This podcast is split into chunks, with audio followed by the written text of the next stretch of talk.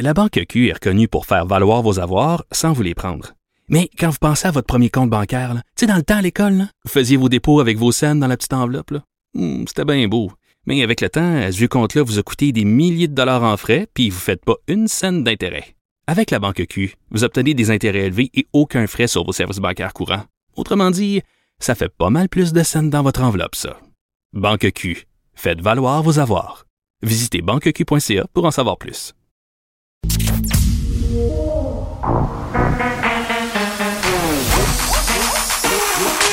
Elle a une opinion sur tous les sujets. Pour elle, toutes les questions peuvent être posées. Geneviève Peterson. Radio. Salut tout le monde, bienvenue à l'émission. C'est aujourd'hui le jour D, D pour déconfinement. où enfin, on avait tu hâte rien qu'un peu. J'ai pas pantoute savouré mon dernier jour euh, de couvre-feu hier parce que justement, j'en avais ma claque. On a célébré ça en allant faire un petit peu de rollerblade euh, au parc Maisonneuve et si vous avez entendu une femme hurler aux alentours de 19h30 dans ce coin-là, c'était moi.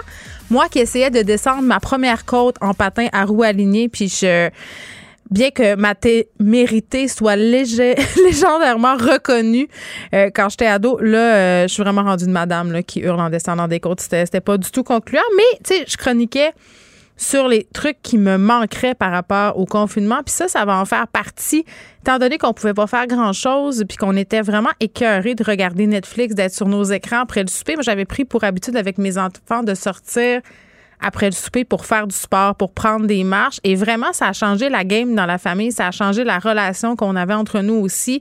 Euh, ça change le mal de place d'aller se bouger le derrière après avoir soupé. Donc, j'espère que je vais être capable de conserver ça, là, que ça se transformera pas en une espèce euh, de résolution du jour de l'an bizarre. Euh, j'ai dit journée pour déconfinement, j'aurais peut-être euh, dû dire justement euh, lettre F hein, pour fin du couvre-feu. Ça va changer vraiment la donne. En tout cas, je le crois. On était tannés. Puis ironiquement, on est encore au-dessus de 400 cas aujourd'hui au Québec, 419 cas. Moi, j'aurais aimé ça qu'on soit un peu en bas de ça aujourd'hui, ça nous aurait en quelque sorte un peu rassuré. Ça nous aurait dit bon, ben on s'en va vraiment à la bonne place. Je pense pas que c'est inquiétant. Là. Ceci dit, je dis pas ça euh, pour capoter pour rien, mais quand même 419 cas, 4 décès supplémentaires, les hospitalisations qui sont encore à la baisse. Euh, donc ça reste encourageant, mais faut rester prudent. Et tu sais, je parlais du couvre-feu. Vraiment, hier, euh, c'était comme un espèce de petit rituel. Je me suis rappelé du 9 janvier dernier premièrement, je allée voir c'était quand que le couvre-feu était entré en vigueur. C'était flou pour moi dans le temps. Il me semble que ça faisait tellement longtemps euh, qu'on était plongé. Et rappelez-vous, au départ, là, c'était pas supposé être pour euh, grand nombre de jours. Là. C'était supposé durer quelque chose comme deux, trois semaines. Euh, ça a duré des mois. Puis, je, le répète encore, le mot d'entendre mon fils de 6 ans s'inquiéter du fait qu'on se fasse arrêter par la police si on était dehors, justement, après le souper, passé 8h30 ça avait quelque chose de profondément surréaliste. J'aurais jamais pensé voir ça au Canada, au Québec. Euh, c'est des trucs euh, qu'on associe habituellement aux pays qui sont en zone euh, de guerre.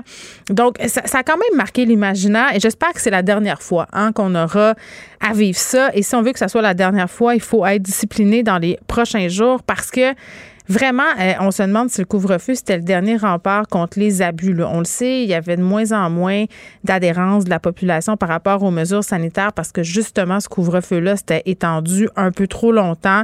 On était tannés, le beau temps est arrivé, on avait envie de revoir nos proches, nos amis, notre famille. Euh, puis j'entendais... Euh, quelques commentateurs s'inquiétaient du fait que les jeunes allaient assurément virer fou. Là. Ça nous a pas aidé de voir les images de la plage d'Oka et autres facilités ces derniers jours, mais euh, je pense pas que ce soit seulement l'apanage des jeunes d'avoir l'idée d'organiser des méga parties en se sacrant des mesures de santé publique, en se foutant des mesures sanitaires.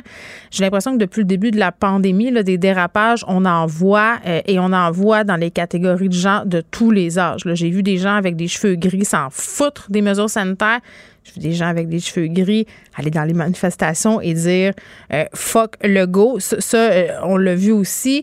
On a vu des personnes vaccinées qui se croyaient un peu immunisées faire des soupers un peu trop vite, voir leurs proches. Donc, ça me fait un peu grincer des dents quand j'ai l'impression qu'on essaie de pelleter sur le dos des jeunes, tous les dérapages, toutes les affaires pas correctes qui se passent, j'ai vraiment l'impression que tout le monde, puis je m'inclus là-dedans, là, on est à risque de prendre en ce moment euh, des mauvaises décisions ou même d'avoir des comportements sans le vouloir qui nous exposent à un danger. Parce que si on ouvre la porte de nos cours, puis on l'attend depuis longtemps, là, moi j'ai j'avais tu hâte d'ouvrir la porte de ma cour euh, puis de faire euh, des soupers avec mes amis parce que les parcs à un moment donné t'en le vois le bout là puis c'est un peu crowded puis c'est tannant donc vraiment contente de retrouver cette intimité là mais quand tu bois un peu de vin euh, puis que tu as du fun, puis que ça fait longtemps que tu t'es pas vu, ben, rien de majeur, là, mais des petites affaires qui peuvent faire une différence et nous exposer à un danger, comme se parler d'un peu trop proche.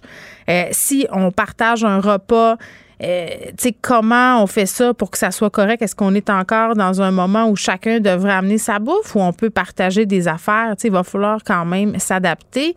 Et quand on nous dit de faire preuve de gros bon sens, je pense que tout le monde en ce moment, là, personne veut euh, s'enligner vers une quatrième vague et repère des privilèges. Mais en même temps, se fier sur le gros bon sens, je trouve que ça va bien à 8h30 le soir, là, quand on commence à souper, mais vers 10-11 h quand on commence à être un petit peu chaud d'ail, j'ai peur qu'on perde un petit peu le nord, hein? puis qu'on rentre en dedans, puis qu'on aille aux toilettes, puis qu'on oublie de se désinfecter. En plus, ça avance dans le soirée, là, plus moins on est zélé. Euh, puis j'en viens un peu à parler de vaccination par rapport à tout ça parce que euh, je le disais ce matin dans, ma chronique dans le Journal de Montréal, des petits parties, c'est sûr qu'il va en avoir. Là. Compter de ce soir, euh, des tonnes, ma boîte courriel est pleine d'invitations. Puis à partir, là, euh, ça va trop vite. Là. Je suis pas game de recommencer tout de suite. C'est pas parce que j'ai peur de la COVID-19. Là, c'est pas du tout ça. Je pense qu'il y a à ce niveau-là si on suit toutes les règles, mais on dirait que je suis pas encore game de voir plein de gens, d'aller sur les terrasses. On dirait que je vais, pas, je vais laisser passer la frénésie du début. Là. Je vais regarder ça aller. Puis Benoît disait quelque chose d'intéressant tantôt quand on se parlait à ce sujet-là. Il disait, tu sais, bon, quand, on recommence des affaires, il y a une période de rodage, là, avec le, tu sais, notamment pour les terrasses, les restos, là, le personnel est nouveau, il faut qu'ils recommencent leur menu. Tu sais, moi, moi, je vais attendre. Je vais attendre que tout ça soit au beau fixe puis que ça soit optimal pour y aller. Puis ça sera un peu la même affaire euh, pour les petits parties d'amis. Il y a la petite dose histoire de laisser une chance à mon cerveau parce qu'un des sujets qu'on va aborder aujourd'hui, on a beaucoup parlé des effets psychologiques du confinement puis du fait qu'il y avait certaines personnes qui voulaient pas revenir en arrière. Il y avait un texte super intéressant dans l'actualité à ce sujet-là. Un chercheur qui euh, prétend que le cerveau, la zone, euh, se modifie en fait, que la pandémie fait que notre cerveau s'est modifié. Donc, la pandémie qui aurait eu des effets chimiques sur notre cerveau, on va parler de ça avec un psychiatre parce que c'est tellement intéressant. On a parlé de résilience tout le long de la pandémie, on a parlé d'adaptabilité. Ben, peut-être qu'on est en train de se rendre compte que c'est pas tellement volontaire, hein, qu'on n'est pas si résilient que ça, c'est juste notre cerveau. Euh, qui s'adapte. Puis par ailleurs, c'est peut-être à cause de cette capacité d'adaptation-là que l'humain a survécu euh, tant d'années. Donc, je le disais, euh, des petits parties, il y en aura beaucoup. il va en avoir des plus gros. faut pas se cacher ça non plus. fait qu'il faudrait peut-être accélérer la deuxième dose. Puis à cet effet-là, on est supposé avoir des informations dès la semaine prochaine parce qu'on va raccourcir le délai entre les deux doses de vaccination. Christian Dubé est supposé nous revenir avec ça la semaine prochaine. Puis hier, je vous disais, c'est un peu mêlant euh, ce qu'on a le droit de faire puis ce qu'on n'a pas le droit de faire euh, en ce moment parce que, bon, il y a des zones de couleur, euh, il y a des dates qui sont différentes si on se trouve à Montréal ou ailleurs en région. Là, juste pour qu'on fasse une petite récapitulation, là, j'ai un petit tableau devant moi, un beau petit tableau bleu là, du gouvernement. les terrasses, évidemment, ouvrent aujourd'hui. Je pense que tout le monde le sait. Palier rouge, orange, deux personnes avec enfants mineurs de résidences différentes ou occupants de une résidence par table. En palier jaune, ce sera les occupants de deux résidences par table. Ça, c'est pour les terrasses. Après ça, rassemblement extérieur permis sur les terrains privés et les balcons. Là, c'est la fameuse question que je posais hier. Huit personnes de résidences différentes ou occupants de deux résidences différentes avec distanciation de deux mètres. C'est-à-dire qu'on peut être plus que huit si on vient de deux adresses euh, différentes. C'est la levée aussi des interdictions de déplacement entre les régions. Bon, moi, euh, si je veux faire un peu de moi juste, ça, ça allège pas ma souffrance de ne pas voir ma mère depuis un an. Parce que je ne vais pas aller au Saguenay aller-retour, c'est 5h30 de route. Et l'allègement, évidemment, des règles pour les grandes salles d'intérieur et les stades extérieurs ayant des places fixes assignées d'avance, donc 2500 personnes maximum euh, en plusieurs zones indépendantes euh, de 250 personnes. Ça, c'est pour le petit tableau du gouvernement. Et avant qu'on s'en aille parler à Nicole Gibault, il faut absolument que je vous parle de William Amos. Vous vous souvenez, euh, c'est ce député qui avait été euh, pris sur le fait d'être nu hein, devant son écran d'ordinateur lors d'une période de questions de la Chambre des communes.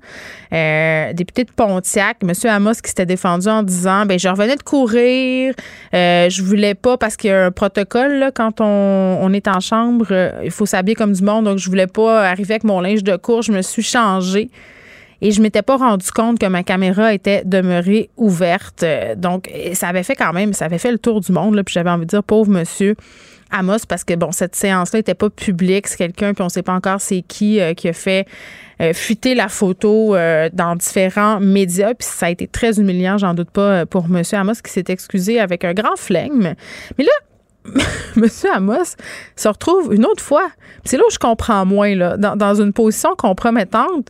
Euh, pendant une autre séance à la Chambre des communes, il a été surpris en train d'uriner dans une tasse. je niaise pas, là. À peine un mois après, euh, il se fait pogner à uriner dans une tasse, euh, se défend encore et s'excuse en disant qu'il ne savait pas que sa caméra était allumée. je je, ne sais pas s'il faut rire. en même temps, j'ai le goût de rire. Il y a un concept freudien qui s'appelle l'acte manqué. Là. Ça, c'est, un acte que tu fais euh, consciemment, tu sais, euh, mais qui traduit l'expression d'un désir inconscient. Alors, c'est quoi le désir inconscient du député Amos? Il devrait peut-être euh, aller s'allonger sur un divan rendu là. Parce que, bon, ça fait beaucoup d'actes manqués en peu de temps. D'ailleurs, réagit euh, en disant qu'il irait chercher le support approprié. Puis là, je me demande, c'est quoi le support approprié quand tu pisses dans une tasse? De quel support tu as besoin? Je pense que le support euh, dont tu as besoin, M. Amos, c'est de support informatique. Pour elle, une question sans réponse n'est pas une réponse. Geneviève Peterson. Cube Radio. On est avec Nicole Gibault. Salut, Nicole. Bonjour Geneviève. Bon, ça commence à s'accumuler les poursuites au civil contre ah Gilbert Rozon. Une troisième femme euh, qu'il poursuit vient d'intenter une poursuite de 2,2 millions de dollars pour un viol qui serait survenu en 1988. Elle le poursuit aussi pour des abus, euh, du harcèlement qui se serait étalé sur une période euh, de deux ans. Puis elle succède à Patricia Tulane et à Lynn Charlebois qui, elles aussi, ont intenté des poursuites au civil contre M. Rozon. Oui, puis moi, je suis pas surpris. Je pense qu'il n'y a, pas grand monde qui est surpris de voir que euh, qu'il va probablement même en avoir d'autres. On est rendu, si on fait le total rapidement, à 5 millions et demi. Là. Ça veut pas dire que c'est ça. Puis ça veut pas dire que ça va se rendre jusqu'au bout. ça veut dire que ces dames-là vont, vont avoir gain de cause. Il n'y a, rien de ça, là, mais je parle dans le portrait général. Là, on, on, on fait face à environ 5,5 5 millions et demi de poursuites, trois mm. dames. Euh, mais c'est c'est suite au fait que puis la cour d'appel, avait été assez claire là-dessus. Alors et même tellement claire que on avait dit aux victimes, écoutez, c'est loin de là, euh, la Cour d'appel a dit que les allégations n'étaient pas sérieuses ou ça méritait pas de, d'aller plus loin dans des poursuites. Sauf que c'était pas euh, une poursuite globale comme ils voulaient le faire, là, euh, avec tout le monde dans le même véhicule, probablement dans pas probablement, mais ça il y a des coûts moindres, c'est sûr. Euh, mais ici, on comprend, si je, si je ne m'abuse, si je me trompe pas, euh, plusieurs, c'est le même bureau d'avocats, j'ai toujours pensé que ça arriverait. Il y a, il y a des ententes, c'est privé, ça, entre les, entre les personnes et les, et les avocats mm. euh, dans des situations X. Alors, ça veut pas dire nécessairement là, que on, on, on a, tu sais, ça va coûter des sous énormes. Oui, sûrement, mais je pense que là-dessus, faut, faut avoir une ouverture. Moi, j'étais certaine qu'il y a quelqu'un, un bureau d'avocat quelconque qui prendrait ces dossiers-là dans des circonstances contractuelles avec leurs clients, bien évidemment. Alors, ici, il y a, euh, il y a c'est une troisième femme, on mm. parle de 1988, c'est le même, euh, genre de modus operandi. Mais attends, je, je, vais expliquer un peu, là, parce que c'est vrai que c'est le même modus operandi, puis c'est ça qui est troublant. Euh, Dani Frenette, c'est le nom de la plaignante, c'est une comédienne, c'est une metteur en scène, mais dans le temps, travaillait euh, pour le festival Juste pour rire, et elle avait été approchée pour créer un volet euh, d'animation de rue, puis c'est un volet vraiment qui a eu du succès euh, avec le temps, mais elle était bien contente de son affaire parce que ça avait bien marché au début, donc elle raconte que M. Roson a organisé une fête chez lui à sa maison dans Outremont, puis qu'elle s'y est rendue en étant contente, elle avait hâte d'y aller, autrement dit. ce qu'elle soutient, Nicole, c'est que Roson l'aurait agrippé avant que la fête commence là, par le coude, l'aurait amené en retrait, l'aurait violé. Madame Frenette dit qu'elle aurait protesté sans succès. Après, elle était sous le choc, elle était confuse, elle était paralysée par la honte et elle dit si j'ai jamais rien dit, c'est parce que moi je commençais dans le milieu, lui il avait déjà le bras tellement long. Ben, c'est ça qu'on entend de façon tout le temps. Euh, tout le temps euh, et il y avait des craintes de qu'elles ne soient pas crues, premièrement, hmm. euh, puis que leur carrière était pour être euh, anéantie là, en prétextant ces choses-là. Il y a des euh, le fait qu'il aurait ou il les aurait violées ou enfin il l'aurait violé elle ou hmm. une autre ou bon. Alors c'est c'est vraiment la même chose. Mais ça me surprend pas encore une fois parce que on comprend que lorsqu'on a vu la poursuite des courageuses, ben c'est ça qui était allégué. Donc c'est chacune d'elles euh, qui, qui, qui, revient sur le même sujet dans le dans des formes différentes. Ça aussi, ça avait été un principe que la Cour d'appel avait dit. Écoutez, on peut pas non plus, chaque circonstance étant différente les unes des autres, euh, dans un contexte différent, ça va être assez difficile de, de, de mettre tout ça en commun. Donc, euh, en fait, on leur avait carrément dit, songez sérieusement si vous pensez que vous avez euh, vraiment un bon point à faire valoir, puis une action civile, euh, chacune d'entre vous, pour des montants, euh, allez-y, parce que c'est personnellement chacune d'elles qui devra en faire la preuve par prépondérance. On n'est pas en criminel. Là. Alors, par prépondérance, c'est pas du tout le même fardeau, c'est-à-dire que cette personne-là va s'exprimer devant le tribunal.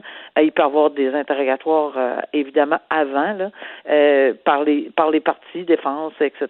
Donc, ben, c'est un processus qui est très différent, mais lui, il va devoir s'exprimer, euh, témoigner. Euh, je pense pas que c'est un problème. Il l'avait fait en criminel, puis il avait pas l'air d'avoir aucun problème.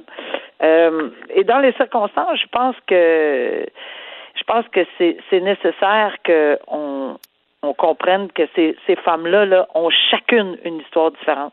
Même si le modus operandi est, sans, est, est le même, ou enfin, tu sais, il y a une espèce de plan là où on, où on voit que c'est dans un contexte là, euh, de confiance, ils sont vulnérables, euh, un peu d'autorité, en, ben pas d'autorité parce que c'était des adultes là, mais mais ce que je veux dire c'est qu'ils sont dans un contexte ou un milieu là où l'avancement était euh, nécessaire aussi.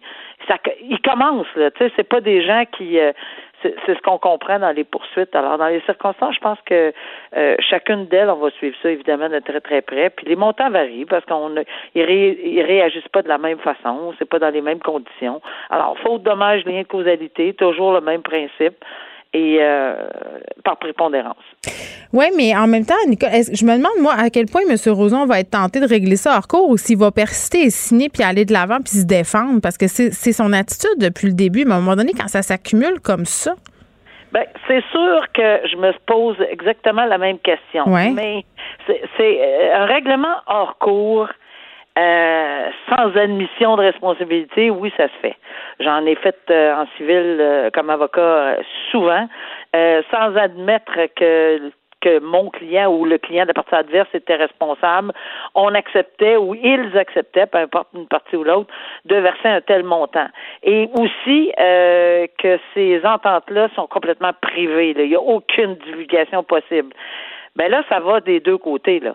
Est-ce que ces gens-là vont vraiment vouloir? Peut-être que oui, vont vouloir régler euh, du côté des, des personnes qui poursuivent, mais il y en a peut-être qui vont dire non, moi je veux étaler au grand jour, je veux témoigner, je veux, je, je vais prendre. Ça se peut aussi là, mais aussi pour Monsieur Roson, oui, ça peut peut-être être une bonne idée. Maintenant, le personnage. Euh, parce que on connaît M. Roson, là, il a déjà intenté des poursuites contre deux personnes présentement. C'est lui qui a, qui a intenté des poursuites. Là. C'est, c'est, contre Julie Schneider et euh, voyons, le nom m'échappe. Euh, Voyons, qu'est-ce que c'est ça, en tout cas. Il a, a tenté 450 000 de poursuites. Oui. Là. Contre Julie Snyder puis Penelope McQuaid, oui. McQuaid, c'est ça, là, ça m'est revenu. Penelope McQuaid. Donc, 450 000 de poursuites parce qu'ils auraient, bon, parlé de ceci sur un Fait que c'est ça. Moi, ça m'étonnerait qu'ils qu rétro-pédalent. à cause de ça, parce que, tu sais, c'est c'est non, c'est catégorique. Puis non seulement c'est non, j'ai jamais commis ceci, mais tous ceux et celles qui, qui allèguent que je l'ai fait euh, sans fondement, euh, regardez, là, moi, je, je poursuis. Il y a droit aussi, là. Si bien on sûr, allègue quelque chose euh, euh, que c'est pas vrai, alors, mais là, c'est l'inverse qui va se produire. Mais encore une fois, on va entendre, euh, ça revient toujours à la même chose, parce qu'on les avait entendus, ces, ces, ces dames-là, lorsqu'ils avaient parlé des allégations toujours encore le même modus operandi, toujours dans un contexte de travail, toujours dans, dans, dans, dans un milieu professionnel. Ben, c'est parce qu'à un moment donné, tu sais, je veux bien croire la présomption d'innocence et tout ça, puis même Ah, il encore en a là. pas. Ben en c'est ça. Oui, dans, dans le système normal, là, je parle pas en- au civil, euh, Nicole, mais tu sais, même la juge, là, dans le cas d'Annick Charrette, avait dit, c'est pas que je Ah crois oui, pas oui, la oui, victime, ok. mais le droit me permet pas euh, de le reconnaître coupable aujourd'hui. En tout cas, je- moi, je regarde ça, puis ça me laisse excessivement perplexe. Ah ben c'est sûr, c'est sûr. Puis tout le monde a son opinion. Mais Je je pense, pense- que tout le monde va avoir la même opinion. Là. Je pense que c'est les gens se sont campés là. Oui, puis à un moment donné, je pense aux pauvres victimes qui sont obligées d'aller re-raconter tout ça, revivre Oui, un processus. Puis en même temps, ben, l'aboutissement de ce processus euh, civil-là, ce sera peut-être une culpabilité puis une reprise du pouvoir pour ces femmes-là. On verra. Puis euh, ça prend beaucoup de courage. On le répète à chaque fois, peu importe les décisions qu'on respecte, de poursuivre, de ne pas poursuivre, d'aller déposer au DP, à la police ou de poursuivre au civil. Mm. C'est personnel. On respecte, mais mon Dieu que ça prend du courage. Bon, euh, on se parle d'un féminicide, Nicole euh, Vincent Boucher, euh, qui était accusé d'avoir assassiné son ex-conjointe en 2018, a été reconnu coupable de meurtre au premier degré. C'est adressé, c'est assez particulier, c'est adressé à la famille de la victime. euh, puis à un moment donné, en cours, euh, ben, il était plus capable, cette famille-là, de l'entendre. Donc, euh, ils ont demandé au juge d'arrêter tout ça et il, il a vraiment pogné les nerfs. L'accusé, il était fâché. Ouais. Ça, là, c'est désorganisé totalement. Maintenant, euh, on peut pas, comme juge, je- tu sais, c'est- sûr que lorsque le juge a dit voulez-vous vous adresser à, à la cour, à- parce que c'est sûr que le verdict, là, on le sait, on le connaît, le- il connaissait le verdict, ça a pris juste quatre heures, Après, tu sais, c'est pas très long, là, ça veut dire que c'est assez évident. Euh, donc, après juste, après ce moment-là, peut-être qu'il aurait été bon de prendre une petite pause avant de revenir, mais peu importe. Euh, Mais c'est désorganisé. On. On ne sait pas, on sait pas ce qui va nous arriver. Moi, ça m'est arrivé pas dans la matière de meurtre, là, mais ça m'est déjà arrivé après un verdict. Puis la désorganisation, euh, on peut pas nécessairement la prévoir. Euh, mais ici, peut-être que c'était très frais, là, le verdict venait de tomber, puis c'est, il sait, là, c'est sentence à vie. Il peut pas demander une libération conditionnelle, même pas s'adresser avant 25 ans euh, euh, pour pour le demander. Et là, ça a bien commencé là. Puis on peut pas empêcher non plus quelqu'un d'offrir euh, des excuses ou, ou, ou- ou enfin à- on peut pas là. C'est, comme juge, c'est on en serait très mal placé. Mais par contre, quand il y a une désorganisation à ce point-là, ben là c'est sûr. Maintenant, l'intervention de la famille et je la comprends là. Je suis pas certaine là, que que que, que j'accepterais. Bon, il y a deux. Mais c'est plate, Nicole. Sont-ils obligés d'entendre ça? Ben c'est ça. Mais qu'est-ce que comment j'expliquerais ça? Ouais. Des fois, euh, il y a lieu de peut-être faire un petit avertissement, dire écoutez, c'est possible que vous aimiez pas ce qu'on entend, etc. Je vais laisser quand même la chance. Est-ce que vous préférez rester dans la salle? Euh, tu sais, ça se demande aussi, mais, mais si j'étais la famille, probablement que oui. Euh, mais à un moment donné, on n'en peut plus. Et pro- c'est une réaction humaine normale de la famille de s'insurger après certains propos qu'ils ont entendus. Je comprends très, très, très, très bien. Mais la désorganisation, là, euh, ça, c'est bien dommage, là, mais non, ça s'accepte pas, puis on, on, on le met dehors, là. C'est fini, là. C'est assez, là. Euh, là, il est reconnu coupable. Il n'y a pas de présomption, là. Il est coupable d'un meurtre premier degré, euh, à prison à vie, puis là, il se met à se désorganiser type à insulter puis à faire de tout. Ça, c'est dehors. C'est fini. Ça changera absolument rien. Mais ça, là, c'est, c'est plus de la désorganisation juste de l'accusé. C'est désolant pour la famille qui ont dû encore une fois voir. Mais, par contre, je voyais les propos dire là, on voit son vrai visage.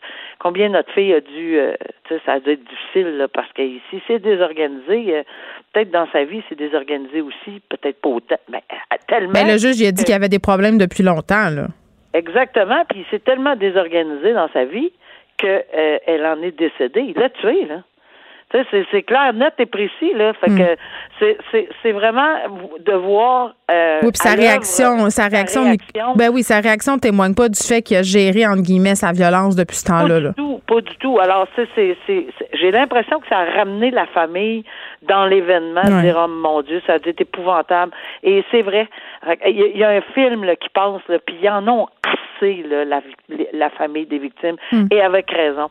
Alors, moi, je leur souhaite euh, vraiment toutes les sympathies du monde, puis j'ai beaucoup d'empathie pour ces, dans ces circonstances-là. C'est très difficile.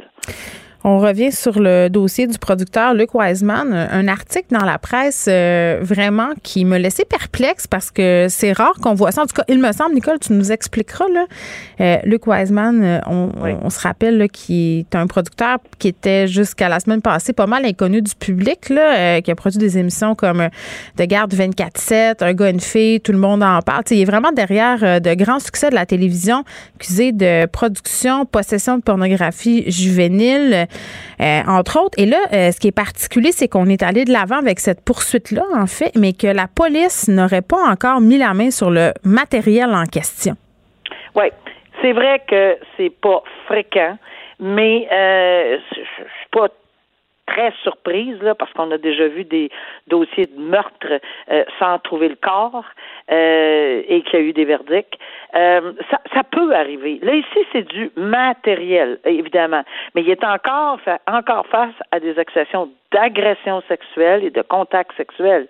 Là, on parle de possession et on parle de distribution de pornographie juvénile. Donc, c'est sûr que c'est très ça serait euh, bien là, si on pouvait mettre la main sur. Mais l'enquête là se poursuit. Là. Il arrête pas. Là. C'est pas parce que le dépôt des accusations. Le, le pire, pire, pire scénario, là, hmm. le pire scénario, c'est évidemment qu'ils sont pas en mesure de faire la preuve, puis ces accusations-là peuvent tomber. Ça veut pas dire que les agressions sexuelles, ça, ça va tomber une ou deux ou trois, j'ai aucune idée là combien, mais euh, que le chef d'accusation d'agression sexuelle ou de contact sexuel va tomber. Ben, c'est sûr qu'avec le détail donné par la présumée victime dans les circonstances, on est encore en présumée victime, là, euh, nécessairement la couronne le cru, nécessairement les enquêteurs l'ont cru, puis nécessairement ils ont probablement des pistes. Maintenant, est-ce que ça va être facile d'obtenir le détail? Peut-être que oui, peut-être que non, mais euh, c'est pas évident. Hein? C'est euh, encore une fois là, c'est de la cybercriminalité. Là, on en parle. Là. Où c'est allé où? Comment? C'est sur quel réseau? Est-ce que c'est juste une, une photo dans, dans, dans, Mais ce que je comprends, c'est qu'on est allé quand même au niveau de la couronne à cause de la crédibilité de la victime. Oui, mais on est allé oui, mais on peut pas juste toujours. Je pense pas que le DPCP dépose juste sur la crédibilité. Ben, c'est ça. Entre autres sur la possession et la distribution ici, c'est ce qu'on voit, c'est ce qu'on lit. Puis mhm. Oui, ça se peut, mais c'est accompagné d'une, de certainement une, une, une, sur les allégations de, de d'agression sexuelle et de contact sexuel qui, à mon avis, a peut-être du poids un peu plus, mais oui, c'est tout relié, tu as tout à fait raison de le soulever, à la crédibilité qu'on a accordée à, la victime. Puis, en soi, euh, souvent, je, je, me dis, ben, si c'est le cas et que la victime est solide, euh, c'est pas parce que c'est c'est très privé hein, comme crime euh, sans deux personnes. Il n'y a jamais un auditoire pour regarder ces affaires-là, à moins de des photos, là, si on peut les trouver, mais mais mais c'est sûr que ça va demeurer au juge de voir si, hors de tout doute raisonnable, il va croire cette jeune victime-là. Mais oui, les procureurs l'ont cru et oui, les enquêteurs, et c'est là-dessus qu'ils ont déposé. Bon, une histoire euh, sordide, mais loufoque en même temps un homme qui disait que les extraterrestres lui avaient dit de sauver l'humanité qui a été acquitté euh, d'une tentative de meurtre. Puis là, je vais essayer de résumer, Nicole, parce que C'est une histoire euh, assez compliquée, assez décousue aussi, à mon sens. Euh, Tony Charon, un homme du Saguenay qui a voulu tuer sa voisine de 73 ans, était venu demander la permission pour téléphoner.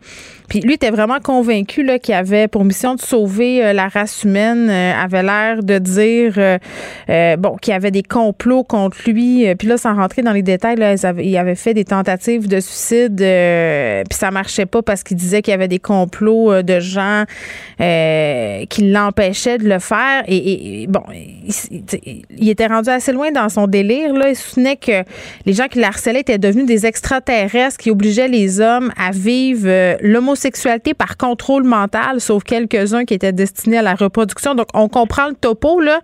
Euh, il avait l'air un peu décollé de la réalité et il s'est rendu là, puis malheureusement, il s'en est pris à cette dame-là. Oui, puis là, ce qui, ce qui est peut-être intéressant et de comprendre, c'est que oui, il a pas, c'est-à-dire il n'a pas été déclaré non responsable criminellement. Pourquoi? Parce que des experts, parce ça prend une expertise pour ça. Alors, les experts en, en sont des, en ont décidé autrement. Donc, il n'y a pas de verdict possible de non-responsabilité criminelle. Mais ça ne veut pas dire pourquoi, parce qu'au moment où il a commis l'acte, etc., bon, tout a été étudié par les experts en question, puis ils sont pas capables d'en venir à cette conclusion-là. Mais euh, juste le récit que tu as donné, là, ça fait coucou, hein, on s'entend, là. Alors, euh, et c'est ce que la couronne et la défense ont décidé de soumettre au juge, c'est que pour la tentative de meurtre, alors que ça prend une, une intention claire, ça ne veut pas dire qu'on est non responsable. Ça veut juste dire que il y, a beaucoup de méli-mélo dans le crâne. Alors, on ne peut pas formuler ce qu'on appelle l'intention très claire de tenter de tuer quelqu'un. C'est, trop loufoque. Là. Ça, ça n'a pas été invalidé non plus. Ça. Même la couronne l'admet. Alors ici, on a deux procureurs qui suggèrent au juge, écoutez, ça n'a pas de bon sens, là, on ne sera pas en mesure avec ce que j'ai là euh, comme preuve de faire la démonstration hors de tout doute raisonnable qu'il avait l'intention de tuer à cause de ça. Bon, là-dessus, ils s'entendent, il y a un acquittement. Mais par contre, il a causé des voies de fait, etc. Mais là, c'est parce qu'il soulève une psychose. Et ça, ça me fait une psychose qui a été alimentée par, euh, par euh, la consommation. mais si c'est de la consommation que lui a fait, ça me fait tellement penser au dossier de, de Turcotte. Oui. Euh, parce que c'est ça, effectivement. Là. Alors, si on a commencé, si la consommation euh, évidemment, ça vient de lui pour les voies de fait, parce qu'il a commis des voies de fait graves, évidemment. Là, il est, il est acquitté de tentative de meurtre, parce que c'est bien spécifique. Mais sur les voies de fait graves, ben dans cette matière-là, l'intoxication volontaire, c'est pour ça que ça me fait penser à Turcotte, là, euh, ça peut pas servir de défense.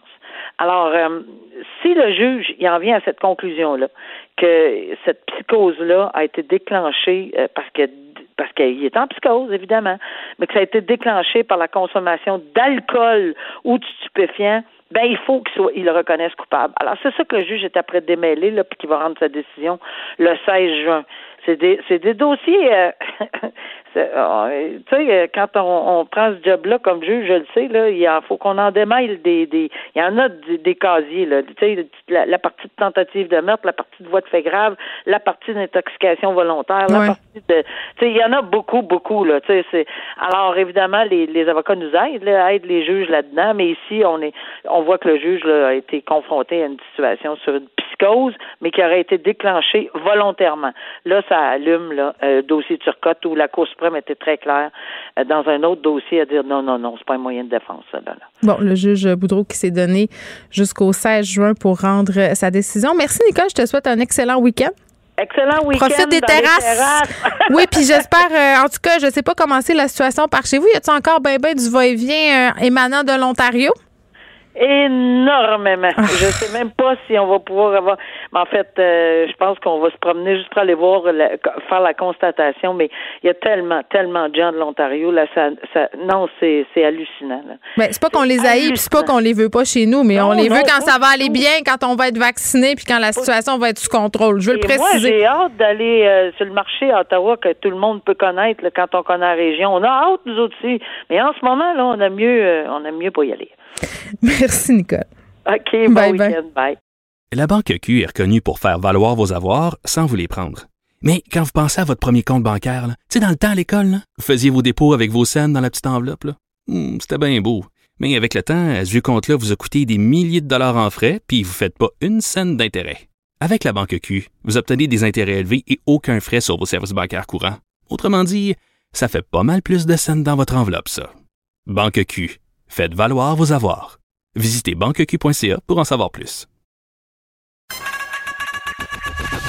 Geneviève Peterson. Une animatrice pas comme les autres. Cube Radio. Le couvre-feu est terminé. Puis vous vous rappelez, bon, certaines personnes euh, complotistes ces bars le disaient Ah, si on ouvre la porte à tout ça, ces mesures-là, le gouvernement va pouvoir continuer juste les remettre. Là, c'est pas ça qu'on est en train de dire, mais il y a des juristes qui se disent euh, peut-être qu'on aimerait ça réviser le processus qui permet au gouvernement de renouveler peut-être un petit peu trop facilement euh, l'état d'urgence. On est avec Louis-Philippe Lampron, qui est prof à la faculté de droit de l'Université Laval, qui est spécialiste en droit constitutionnel. Louis-Philippe, salut. Bonjour, Mme Peterson. Ben, là, c'est ça, je veux qu'on le spécifie, là, parce qu'on n'est pas en train de dire que le gouvernement a abusé puis que c'était des mesures euh, qui frisaient l'hégémonie sanitaire, comme on a entendu trop souvent. Mais, mais, mais c'est vrai, par exemple, que moi, il y a un petit côté qui m'a inquiété là, euh, pendant la pandémie, c'est que je trouvais qu'on avait accepté quand même assez facilement cette affaire-là, puis c'était quand même nos droits fondamentaux là, qui étaient en quelque sorte limités. Mm-hmm. euh, commençons par se dire quel pouvoir l'état d'urgence donne à un gouvernement dans une situation comme la pandémie. Est-ce que ce sont tous les pouvoirs? C'est pas tous les pouvoirs. Le gouvernement a fait des, des choix, en fait, là, qui nous éloignent là, de la thèse selon laquelle on serait maintenant dans une dictature sanitaire. réglons ça d'emblée. Voilà, ça c'est cané. Là. On n'est pas du tout dans une dictature. Euh, il y, a, y, a, des problèmes de gouvernance, à mon sens. Il y a peut-être des failles qui ont été révélées par la manière qu'a eu le gouvernement de gérer l'état d'urgence sanitaire. Mais une chose qui est importante de préciser d'emblée, c'est qu'il faut faire une distinction entre l'état d'urgence sanitaire qui représente un modèle exceptionnel et temporaire de gouvernance et la crise de la COVID-19, en fait, qui va perdurer même quand on va lever l'état d'urgence sanitaire. Alors, c'est deux choses qui sont euh, complètement différentes. Maintenant, euh, les pouvoirs qui sont conférés euh, à, l'exécutif, donc au gouvernement, au bureau du premier ministre notamment et au ministre de la Santé, par les mécanismes prévus dans la loi sur la santé publique. L'autre chose qu'on peut spécifier, c'est que ça, c'est des mécanismes qu'on retrouve dans à peu près tout système juridique qui est digne de ce nom, c'est-à-dire que c'est des mécanismes qui permettent de sortir du droit pour être capable de gérer une catastrophe qui menace la santé du plus grand nombre. Alors, euh, le temps qu'on soit capable de savoir à quoi on a affaire, puis d'être capable de mettre en place des mesures pour s'assurer de, protéger la vie et la mm. santé du plus grand nombre, mais évidemment, on va donner plus de pouvoir euh, qu'habituellement à l'exécutif pour être capable d'aller plus rapidement pour lutter contre cet ennemi-là qui représente donc euh, la COVID-19 en l'espèce, mais ça pourrait être l'explosion d'une centrale nucléaire ou que sais-je encore. Là, c'est des comme celle-là. c'est comme le bien commun transcende les droits individuels en quelque sorte. C'est un peu ça si on réduit l'idée. Là. Ben exactement, parce que les, les, les, textes sur les droits fondamentaux, l'objectif essentiellement, c'est de permettre à tout le monde de coexister pacifiquement. Alors, si c'est carrément les conditions d'existence euh, et de survie du plus grand nombre qui sont en cause, ben on va admettre qu'il est euh, possible de restreindre les droits individuels pour protéger le plus grand nombre. C'est ce mécanisme-là là, qui joue quand on parle de des pouvoirs qui sont dévolus à l'exécutif par l'état d'urgence sanitaire. je pense qu'on peut euh, quand même se rappeler, Monsieur Lampron, que le couvre-feu, ça a été la dernière mesure ça a pris énormément de temps euh, avant qu'on l'applique. C'est pas un truc, un truc simple qu'on sort comme ça d'un chapeau, là. Non, c'est pas un truc simple. Toutes les mesures qui ont été euh, adoptées, euh, et moi je, je, suis un partisan du principe selon lequel la bonne foi se présume, c'est-à-dire que le gouvernement euh, avait des données en main et l'objectif était de trouver les meilleures mesures pour lutter efficacement contre la COVID-19. Et il allait de soi que ces mesures-là devaient être fondées par des données que le gouvernement avait en main pour ben, expliquer ou justifier l'efficacité présumée, à tout le moins, là, de ces mesures exceptionnelles et temporaires-là qui ont été imposées là, progressivement euh, et successivement depuis le 13 mars dernier, le début de l'état, le 13 mars, pardon, pas dernier, le 13 mars 2020. Ça fait plus qu'un an qu'on est euh, sous euh, l'égide de ce mode de gouvernance exceptionnel. C'est quoi le processus pour renouveler un état d'urgence? Ben, c'est là où je pense qu'il y a peut-être, il falloir qu'on se repenche là, sur euh, ces, ces balises-là, parce que pour moi, c'est très, très important, parce que même si on peut tous et toutes s'entendre sur les raisons qui font en sorte qu'on tombe en état d'urgence sanitaire, ben après ça, puis, c'est la, même chose pour toutes les entrées dans un état d'urgence. La grande question, c'est qu'est-ce que ça va prendre pour en sortir? Et, là, le, problème, à mon sens, un des problèmes, c'est que euh, la formulation de l'article 119 de la loi sur la santé publique, elle permet un renouvellement sans droit de regard et sans consultation de l'Assemblée nationale de la discrétion euh, même du gouvernement, donc de l'exécutif le mené par euh, François Legault et son équipe. et donc, il n'y a même pas d'obligation qui repose sur les épaules du gouvernement, peu importe le temps que va durer l'état d'urgence sanitaire, de consulter l'Assemblée nationale et de débattre des raisons qui devraient justifier pourquoi est-ce que on prolonge à nouveau cette situation-là, ce, ce régime juridique-là qui est exceptionnel et qui donne des pouvoirs qui sont euh, euh, pas démesurés parce qu'ils se justifient par la crise, mais qui sont extrêmement étendus là, à l'exécutif. Il y a des gens qui ont essayé de s'y opposer pendant la pandémie. Là. Moi, je me rappelle de l'avocat dans le coin, je pense que dans le coin de Gatineau, qui s'était lui, voulait, il plaidait le fait que le couvre-feu euh, l'empêchait d'aller faire du sport, je crois. Mais il y a toujours, oui, il y a toujours, il y a toujours des gens pour essayer un peu de, euh, de tester ces affaires-là, mais, mais ça n'a pas, je pense, en tout cas, à ma connaissance, ça n'a pas fonctionné dans aucun cas, Personne n'a eu de dérogation. Non, il y a eu quelques exceptions. Par exemple, la, fameuse ben, l'application euh, trop large là, du couvre-feu, ah personnes en situation d'itinérance notamment. Ça, ça a été invalidé par les tribunaux. Bon. Mais en même temps, il y a eu, euh, règle générale, puis c'est le principe, hein, l'état d'urgence, ben, c'est pris en compte par les tribunaux si on conteste la validité soit de l'état d'urgence ou de mesures adoptées en vertu des pouvoirs exceptionnels. Ben, les tribunaux, ils tiennent compte du fait qu'il y a une crise. Le gouvernement doit gérer une crise et donc va donner plus de marge de manœuvre au gouvernement pour justifier des restrictions aux droits fondamentaux et, la meilleure manière de le comprendre, c'est pensons à prenez n'importe quel décret là, qui impose une restriction aux mm. droits fondamentaux, l'interdiction de se rassembler, par exemple, dans, sur, le terrain des résidences privées. Puis pensons à une éventuelle contestation d'une restriction comme celle-là en temps normal. C'est sûr que ça passe pas le test des chartes. Le gouvernement ne peut pas faire ça, sauf quand il a des motifs exceptionnels de le faire, mm. comme la crise de la COVID-19 lui, euh, lui permettait justement. Là. Oui, puis en même temps, euh, je reviens un peu à ce que j'ai dit au début. C'est fascinant de voir à quel point on s'est habitué à cette mesure-là. hier soir, euh, je me promenais avec mes enfants euh, avant le couvre-feu, puis je me disais, oh my God, c'est la dernière soirée, puis j'espère que ça va être la la, dernière soirée de ma vie, tu sais, où j'ai où j'ai à, subir ça. Mais le processus, à votre sens, comme juriste, est-ce qu'il devrait changer ou il est correct comme ça? Est-ce qu'on a assez de balises? Non, on n'a pas assez de balises. Je pense que la, notamment le libellé, c'est des pouvoirs qu'on a. Moi, je, je, c'est des dispositions de la loi sur la santé publique que j'avais jamais regardées de ma vie. Puis je suis un constitutionnaliste. Oui, c'est pas complotiste de dire ça là. Pas, du tout. Pas du tout. Non, non, absolument pas. C'est la scène critique qui fait partie d'une vie démocratique. C'est-à-dire que euh, toute société démocratique digne de ce nom, là, ça prend un équilibre entre les trois grandes branches du gouvernement, l'exécutif, le législatif et le judiciaire, et des mécanismes comme ceux qui sont prévus dans la loi sur la santé publique.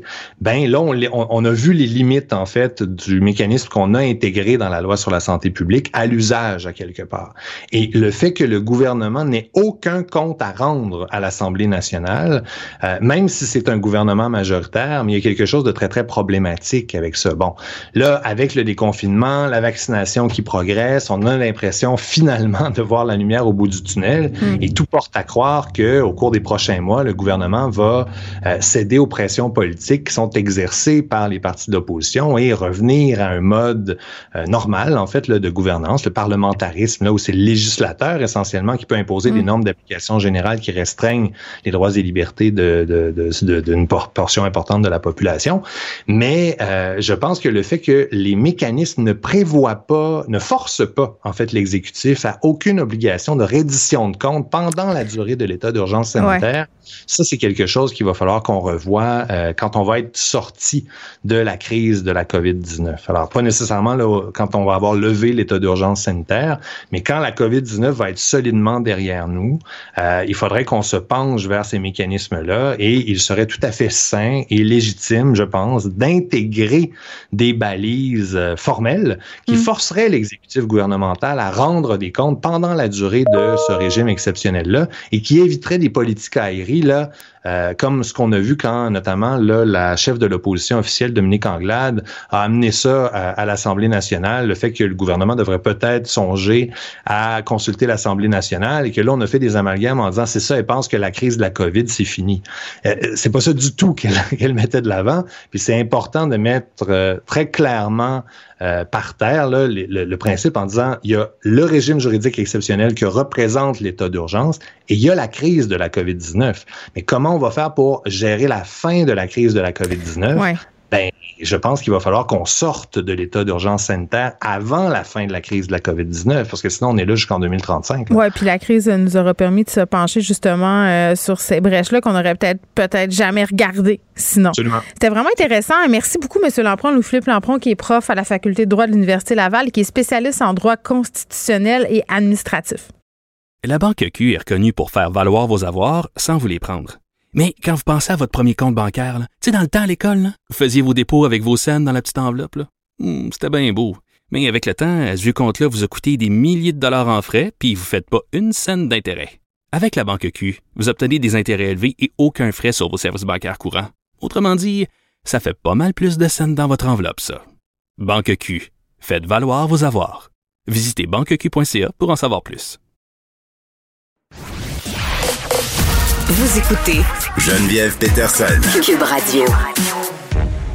Reviens sur cet article, l'actualité que j'ai trouvé euh, vraiment intéressant un chercheur euh, montréalais qui s'est penché sur les effets euh, neurologiques de la pandémie, notre cerveau qui aurait été modelé en quelque sorte euh, parce qu'on a vécu par l'isolement, le confinement qu'on expérimente depuis maintenant plus qu'un an, puis de vraiment voir comment notre cerveau a été affecté, puis comment aussi il va se réhabituer à une certaine normalité. Puis j'avais envie d'en parler avec Samuel Vessière, qui est prof adjoint au département de psychiatrie de l'Université McGill. Monsieur Vessière, bonjour.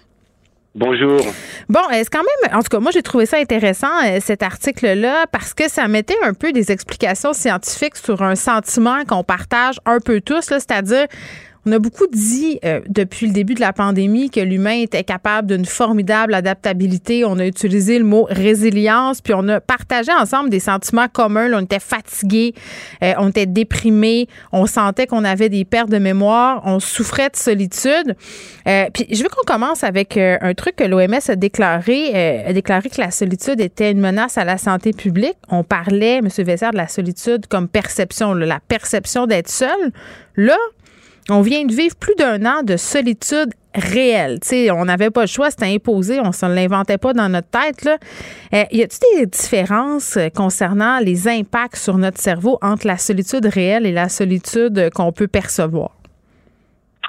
Oui, et eh ben, parlons aussi d'abord de l'impact sur le corps. En fait, la détresse que l'on ressent euh, quand on ressent de la solitude, c'est un peu comme un réflexe qui nous ferait enlever la main du feu quand on se brûle, si vous voulez, parce qu'elle nous rappelle qu'on a besoin de connexion humaine pour notre survie, parce que euh, l'Homo sapiens est une espèce fondamentalement sociale. Et effectivement, on sait que euh, au moyen et long terme, la solitude entraîne des effets très néfastes sur la santé, comme par exemple euh, des risques plus élevés de maladies cardiovasculaires, des baisses du système immunitaire, et puis on y arrive euh, possiblement des troubles psychiatriques en tout genre. Et puis, c'est quoi la réponse chimique du cerveau à la solitude? Parce qu'il y en a une, c'est ce qu'on apprend dans cet article-là. Ben, écoutez, euh, c'est assez délicat d'interpréter les données du professeur Bzedok. C'est une, étude très intéressante. Alors, écoutez, il nous parle de, de ce qu'on a découvert euh, il y a quelques années. Il y a, il y a un réseau du cerveau, c'est-à-dire des zones du cortex euh, qu'on appelle le réseau cérébral par défaut. Mm-hmm. Ce sont des zones du cerveau qui ont tendance à s'activer quand on ne fait rien, par exemple quand on est en mode rêverie. Et ça, c'est mm-hmm. normal, c'est même très bien. Et donc, ce réseau par défaut du cerveau, il a tendance à se désactiver quand on fait un effort cognitif, quand on fait une tâche, ou alors quand on euh, fait de la peinture, ou, même quand on fait de la méditation. C'est comme si le cerveau est en veille? Oui, mais donc le mode de veille de cerveau, en fait, il est très actif et, c'est normal et c'est très bien. Ça nous, ça nous permet même, euh, si vous voulez, d'être attentif à ce qui se passe dans notre corps. Mais on s'est rendu compte que quand ce, quand ce réseau du cerveau devient hyperactif, eh ben, ça a tendance à être lié avec des troubles, par exemple, de, régulation émotionnelle, des troubles cognitifs, par exemple, les gens qui souffrent de, TDAH, ils ont en moyenne, ou, les, gens qui sont déprimés, ils ont, euh, le, réseau cérébral par défaut qui a tendance à être hyperactivé. Donc là, si effectivement le professeur Bzedok trouve qu'il y a eu, euh, on, pourrait dire, je sais pas parce que j'ai pas vu vraiment les statistiques, qu'il y a en moyenne plus d'hyperactivation euh, du réseau cérébral par défaut, euh, ça pourrait effectivement euh, être un corrélat dans le cerveau de, l'impact de la pandémie. Ouais. Bon, euh, vous vous montrez un peu perplexe, entre guillemets, euh, de cette affirmation sur laquelle cette étude-là qui a été menée, ce serait la plus grande expérience sociale longitudinale de l'histoire de l'humanité, euh, parce qu'on a connu quand même d'autres expériences similaires, par exemple des guerres? Oui, alors je dirais, écoutez, euh, si on parle de l'échelle de cette expérience, évidemment, à l'échelle planétaire, on a eu des mesures de confinement. Euh, bon, ça, ça, ça, ça c'est jamais fait. Mhm. Mais, si on, mais, mais l'intensité de cette expérience, oui, effectivement, ça a été dur. Mais, mais euh, moi, je me dis, je pense à mes grands-parents qui ont connu la guerre, d'autres qui ont connu les camps de la mort, ou alors des, des, des, gens qui sont encore très opprimés, comme les Ouïghours en Chine, par exemple. Je pense que ça les ferait peut-être un peu rigoler de, de dire que voilà, le confinement, ça a été l'expérience la plus dure de l'humanité. Mais ceci dit, je, je, je ne veux pas renier que l'expérience a été difficile pour beaucoup, qu'il y aura sans doute des séquelles long terme euh, à plein de niveaux, notamment euh, au niveau de, de l'anxiété par rapport à la santé, euh, la polarisation et tout ça. Je pense que c'est, il y a plein de bonnes nouvelles en ce moment. On est en, on est en processus de réouverture, mais c'est sûr mm. que ça, ça va être difficile. Mais Monsieur Vessier, est-ce que je me trompe en disant que ces séquelles-là là, dont vous parlez, là, les conséquences de cette solitude qu'on expérimente depuis plus d'un an, c'est là, là qu'elles vont en quelque sorte nous frapper? Je pense que pas le plus dur s'en vient, mais on fera face certainement à des défis dans les prochains mois parce que le retour à la normale ne sera peut-être pas vécu euh, de la façon dont on se l'imaginait finalement. Oui, et je pense que c'est important de voir que l'érosion de la résilience euh, existe chez certaines personnes. Euh, les personnes qui étaient déjà anxieuses, qui avaient des troubles obsessifs compulsifs, surtout liés à la santé, vont sans doute ressentir de, de l'agoraphobie. Donc on le voit déjà maintenant que, que les mesures se relaxent. Il y a, il y a certaines personnes qui ont, qui, ont, qui ont vraiment encore très peur. Et euh, donc, donc ça, ça, ça, ça va être difficile à gérer. Et je souligne encore que, que, que malheureusement la, la polarisation euh, autour des, des, mesures sanitaires continue. Donc voilà, certaines certaines personnes veulent réouvrir, d'autres ne veulent pas. Et c'est vrai que un des thèmes quand même depuis le début, ça a été qu'on a souvent du mal à se souvenir qu'on est tous ensemble là-dedans et qu'on devrait euh, collaborer. Quoi. Et on n'a jamais été divisé de même, je pense socialement euh, au Québec. Euh, en tout cas, moi, je, de, de souvenirs, j'en ai pas d'autant de division sociale. Puis j'écris souvent sur les familles qui sont déchirées par la pandémie, les gens qui se sont chicanés sur les mesures sanitaires, euh, sur comment ou pas suivre les règles. Il y a des frères, des sœurs, des mères, de leurs enfants qui se parlent plus. Là, avec le déconfinement, c'est le retour, si on veut, à la réalité. Ces gens-là, euh, il faut qu'ils se rabibochent en quelque sorte. Je pense vraiment, oui, je pense que c'est un moment aussi pour, euh, pour pouvoir se réconcilier, pour pouvoir enfin être ensemble. Euh, bah, oui, oui, bah, écoutez, que, comme vous, euh, moi je suis, je suis vraiment désolé de voir qu'il y a eu cette déchirure entre, entre familles, entre amis. Euh, oui, oui, vraiment, oui. Est-ce qu'on peut se dire, parce que, bon, si le, le, confinement a un effet physique sur le cerveau humain, là, selon cet article-là dans l'actualité, puis on parle de plasticité du cerveau, est-ce que, est-ce que cet effet-là est réversible? Oui, oui, absolument. Oui, oui. Et ça, c'est une des, des, grandes découvertes aussi de, des neurosciences récentes, c'est que le cerveau est beaucoup plus plastique que ce qu'on pensait. Donc là, par exemple, quand on parle d'hyperactivation chronique euh, du réseau cérébral par défaut, euh, il y a plein d'activités qui peuvent le désactiver. Par exemple, la méditation, la relaxation, euh, tout, tout, tout en fait, les, les, même les tâches ménagères, si vous voulez. Oh non, dis-moi pas ça, là. Non! Mais, mais, mais, dès qu'on se met à faire quelque chose, à mettre notre conscience dans, dans, quelque chose d'autre, eh bien, si vous voulez, on, ah. désactive ce réseau-là. Et puis, euh, et puis, euh, donc, euh, donc, oui, la méditation, le, le sport, et, et, puis là, bon, quand même, fou. Y y a, Monsieur Vessière. Oui. non, mais c'est comme, tu sais, les moments où on a fait du pain, où on a jardiné, où on a trié nos bas par couleur, puis qu'on a fait le ménage du garage. C'était ça, finalement, peut-être? C'était cette idée. Absolument, absolument. Vous faisiez du bien à votre cerveau, tout à fait. Oh non, c'est déprimant. Je vais retourner classer mes bas. Mais là, ils sont trop bien classés. Là. Il va falloir que je trouve autre chose à organiser. Samuel Vessière, merci, qui est prof adjoint au département de psychiatrie de l'Université McGill. Vous irez euh, lire ce texte-là dans l'actualité. C'est fort intéressant, le cerveau, de la façon dont il a été affecté par la pandémie. Mais on, le comprend, là, euh, il y a un retour en arrière possible. Le cerveau va en avant, va en arrière, s'adapte aux circonstances dans lesquelles on est plongé. La Banque Q est reconnue pour faire valoir vos avoirs sans vous les prendre. Mais quand vous pensez à votre premier compte bancaire, tu sais, dans le temps à l'école, vous faisiez vos dépôts avec vos scènes dans la petite enveloppe. Hmm, c'était bien beau. Mais avec le temps, ce vieux compte-là vous a coûté des milliers de dollars en frais, puis vous ne faites pas une scène d'intérêt. Avec la Banque Q, vous obtenez des intérêts élevés et aucun frais sur vos services bancaires courants. Autrement dit, ça fait pas mal plus de scènes dans votre enveloppe, ça. Banque Q. Faites valoir vos avoirs. Visitez banqueq.ca pour en savoir plus. Geneviève Peterson. Elle réécrit le scénario de l'actualité tous les jours. Vous écoutez Geneviève Peterson. Cube Radio. Martin Geoffroy est avec nous. Salut Martin. Salut.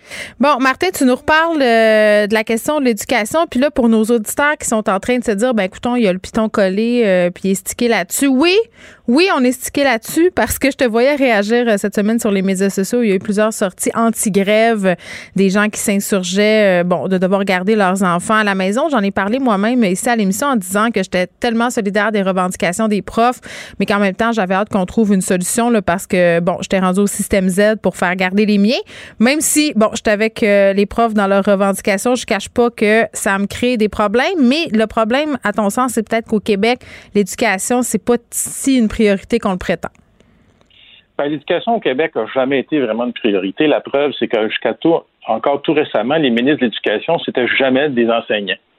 Euh, moi, j'étais très excité quand la CAQ est arrivée au pouvoir puis a nommé comme ministre de l'Éducation M. Robert. Je me disais, pour la première fois, on va avoir un enseignant comme ministre de l'Éducation. Peut-être qu'il va enfin nous comprendre. Et euh, j'étais tellement excité. Puis, tu j'avais lu son livre, Jean-François Robert. Là, Mais oui. je, veux voir sa philosophie puis tout ça. Mais comme beaucoup d'autres profs, j'ai beaucoup déchanté. Et euh, je me rends compte que c'est plus de la même chose finalement que l'éducation en fait est vue comme une est, vu comme une dépense, c'est pas vu comme un investissement, puis que euh, euh, des profs, dans le fond, quand ils font des revendications, qui font des grèves, ben, mm sont vus comme des, des, des, des, gens euh, pleins aux as, tout ça. Tu sais. Ben, des gens qui se plaignent le ventre plein, là, puis en même temps, il faut pas se le cacher, Martin, les profs par rapport à d'autres métiers euh, sont quand même relativement privilégiés. Mais je veux faire un petit peu de pouce sur ce que tu me disais par rapport au ministre Roberge, son livre, puis le fait que ça soit un ancien prof. Euh, je pense qu'il y a beaucoup de monde du milieu qui était à la même enseigne que toi, là, était bien content de le voir arriver là. Est-ce que c'est la machine qui l'a broyé? Est-ce que c'est possible de changer quelque chose dans le milieu de l'éducation ou malgré toute la bonne volonté, la machine est plus forte que toute? Ben, c'est une bonne question que je me pose, moi, parce que effectivement, la machine a l'air difficile à faire bouger. Parce que quand on, lit son livre. On, parle seulement des, classes vétustes. Là, on a beaucoup parlé de ça, on a beaucoup parlé pour le primaire et le secondaire. Mais moi, je peux te dire que j'enseigne depuis huit ans dans une classe vétuste et mal aérée. OK? Puis les gens, ils comprennent pas quand on dit ça. Là. Quand je dis une classe vétuste, nous autres, on recommence souvent euh, la session au mois d'août, alors il fait encore très chaud. Alors, euh, au mois d'août, là, quand je recommence dans ma classe vétuste, c'est mal aéré à 40 degrés, OK? Euh, il n'y a aucune aération, on étouffe, on est 45 étudiants plus moi empilés dans un tout petit local. Hmm. Et pour te dire l'odeur que ça dégage, ça, dégage une odeur de swing de locker room, OK? Oui. et c'est aucun étudiant est capable de, suivre mon cours. Moi-même, euh, je faut que j'aille aux toilettes trois, quatre fois par cours parce que je, vais m'évanouir. Hmm. OK? Martin, ça fait je peux-tu... qu'on se plaint.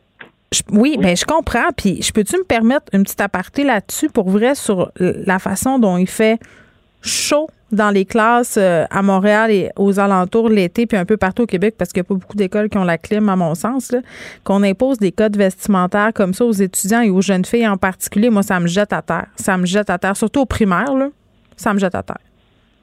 Ça, me jette à terre, moi aussi. Mais dans mon cégep, moi, ils ont rénové euh, à peu près la moitié du cégep à la climatisation oh. moderne, puis tout.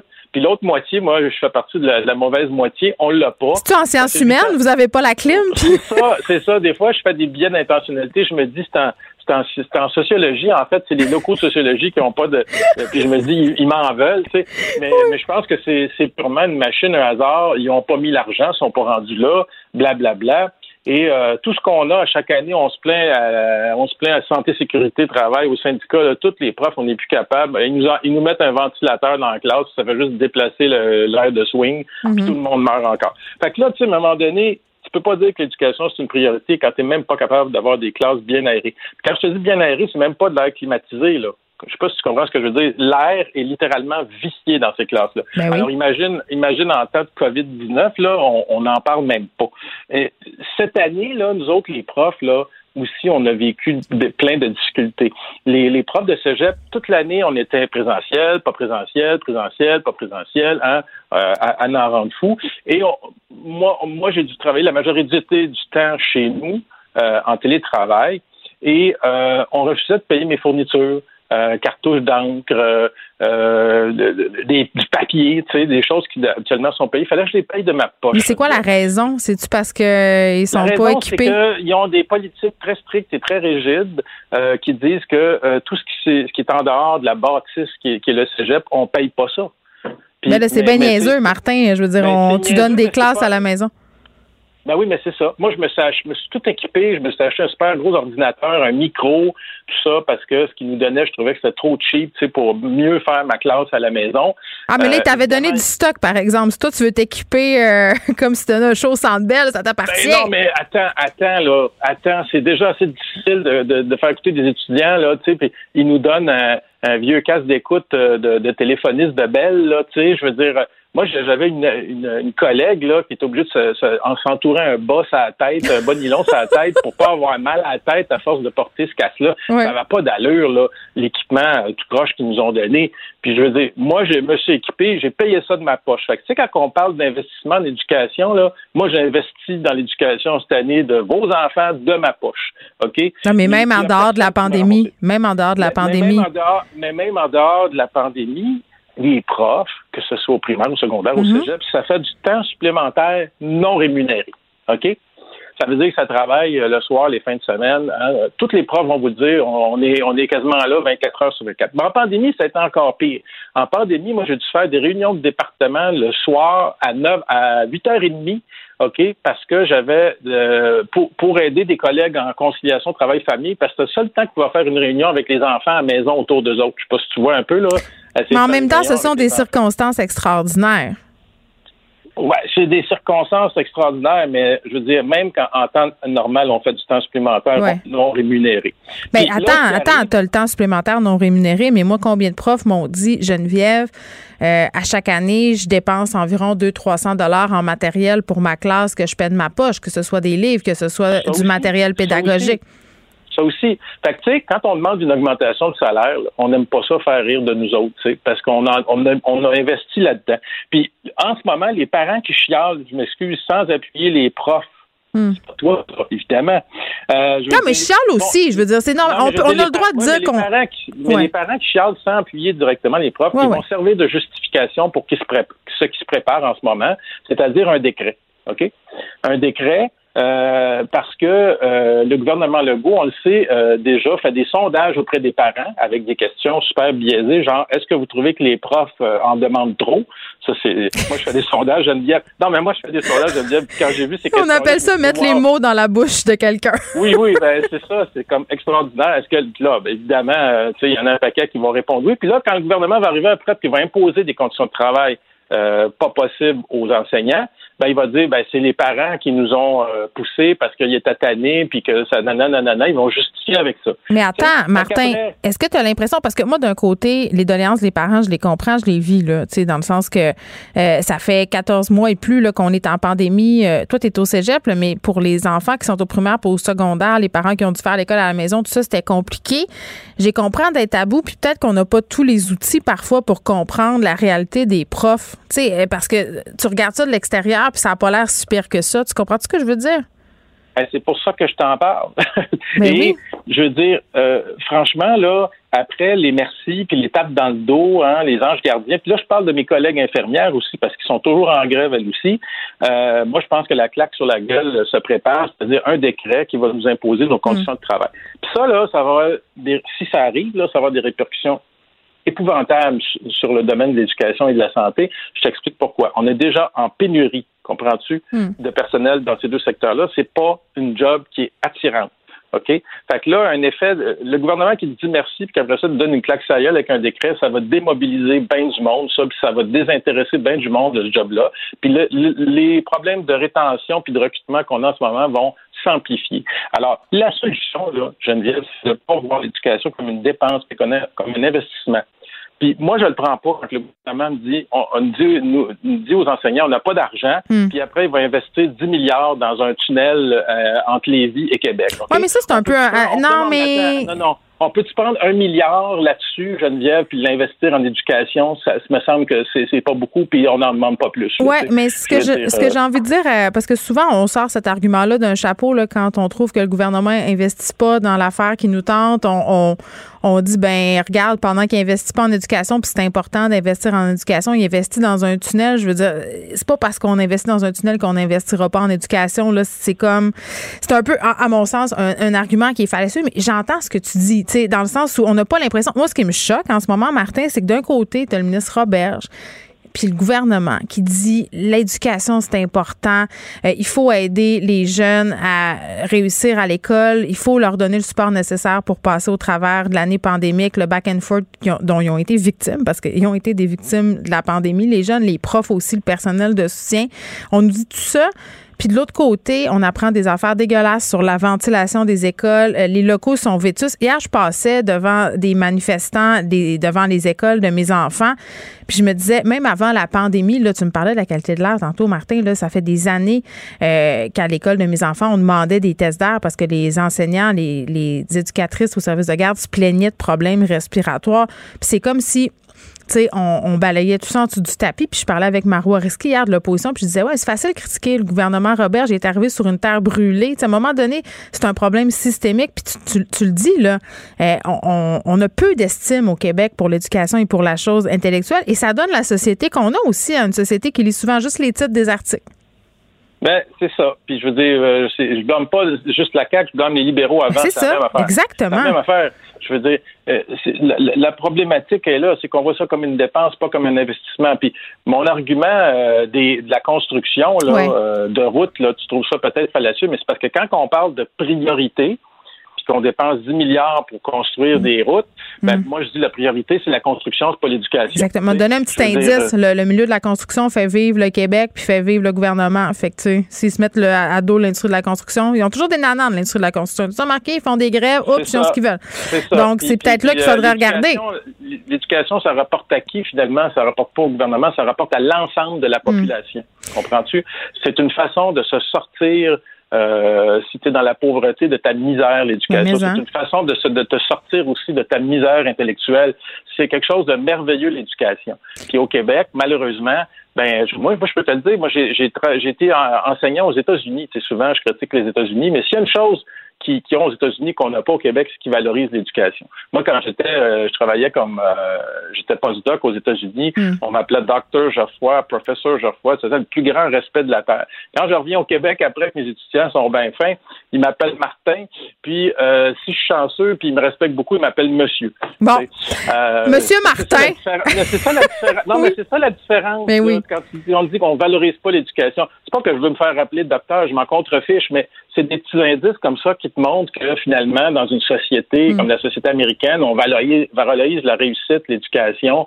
Ça, ici, c'est notre petit côté un peu euh, né pour un petit pain euh, ben, catholique. t'as raison. Euh, ben oui, t'as raison. Puis on... Tout le monde soit égal, tu sais, dans sa médiocrité, là, tu sais, je veux dire, moi, là, je, moi, moi là, c'est ça, je, je suis pas capable. Puis moi, moi j'aime valoriser j'aime valoriser euh, l'excellence. Puis je, que, sur Twitter, tu as vu, à côté de mon nom, je marque PhD. Oui, oui, oui, j'ai un doctorat. Puis je me fais écœurer parce que j'ai un doctorat. je me fais traiter de pédant. Mais je, mais je, je mets ça pour mes étudiants je vais être un modèle pour mes étudiants. Je veux que mes ben, étudiants aient un doctorat, eux autres aussi. C'est pour ça que je travaille, moi. On peut-tu être fier d'avoir un doctorat aussi? parce que je pense vraiment, ben, on a un complexe d'infériorité au Québec et ça nous sert pas tellement. Martin, merci beaucoup. Là, la semaine prochaine, on parle de d'autres choses, mais c'est important qu'on ferme ce sujet-là ensemble aujourd'hui.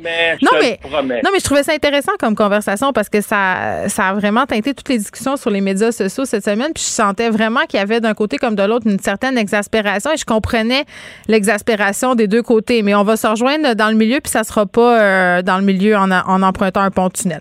Martin Geoffroy, merci beaucoup. bye, bye bye. Bye Vous écoutez Geneviève Peterson. Cube Radio. Ah, Léa Streliski est avec nous. Salut. Salut Geneviève. On va se parler euh, de ce cher député William Amos. Pauvre lui qui est encore dans l'embarras. Euh, On se rappelle, j'en parlais au début de l'émission, là, il s'était fait euh, pogner, entre guillemets, les culottes à terre, voilà un mois, avait ouvert sa caméra. En fait, il l'avait pas fermé. Je pense que c'est ça le problème. Euh, on l'a vu nu, hein, pendant euh, qui était en Zoom à la Chambre des communes. Là, il aurait, ben, en fait, il l'aurait pas, on l'a vu. Il a fait pipi dans un cop, dans une tasse qu'est-ce qui se passe? Je veux dire, là, c'est là, on est tous dans l'embarras parce qu'on comprend pas trop euh, ce qui arrive avec euh, ce député, parce que là, je veux dire, tout le monde a le droit de faire des erreurs. Euh, la dernière fois, quand il a été vu nu parce qu'il changeait en revenant de son jogging, c'est terrible. toute la planète. Ben, toute la planète s'est mise à sa place. C'est dit, mon Dieu, que j'aimerais pas ça que ça m'arrive. Puis tout le monde se dit, euh, ça pourrait tellement m'arriver. C'est comme le rêve. Tu sais, le rêve qu'on fait, là, que tu te ramasses à l'école puis tu oublié de mettre ta jupe ou whatever, es tout Lui, c'est arrivé dans la réalité. Puis, tu sais, des, des, des, erreurs de Zoom, là, pendant la pandémie, là, on en a vu des tonnes, des erreurs de ben manipulation. Tu te rappelles-tu du juge, je pense que c'est un juge de la Cour suprême qui a transformé son visage en chat sans faire exprès. Ça, c'est drôle, mais là, ça implique la nudité dans le cas de William Amos, donc ça choque des gens. Puis, moi, je capote, là, euh, en ce moment, là, il y a une élue conservatrice qui réclame des sanctions contre William Amos. On se calme, là. Le gars, en tout cas, jusqu'à preuve du contraire, toujours même pas un exhibitionniste euh, qui voulait ben, s'exhiber. Il, semble avoir fait des erreurs de manipulation. je pense qu'il est poche en informatique. Je sais pas. Mais non, mais non, mais là, là sincèrement, euh, je dirais, est-ce qu'ils vont devoir enquêter? Parce que, tu sais, c'est quand même deux incidents très rapprochés qui font quand même appel à de la nudité ou euh, c'est pas de la nudité, que c'est de la nudité d'uriner dans une dans une tasse à café. Je veux dire, dans ça, ça se fait pas.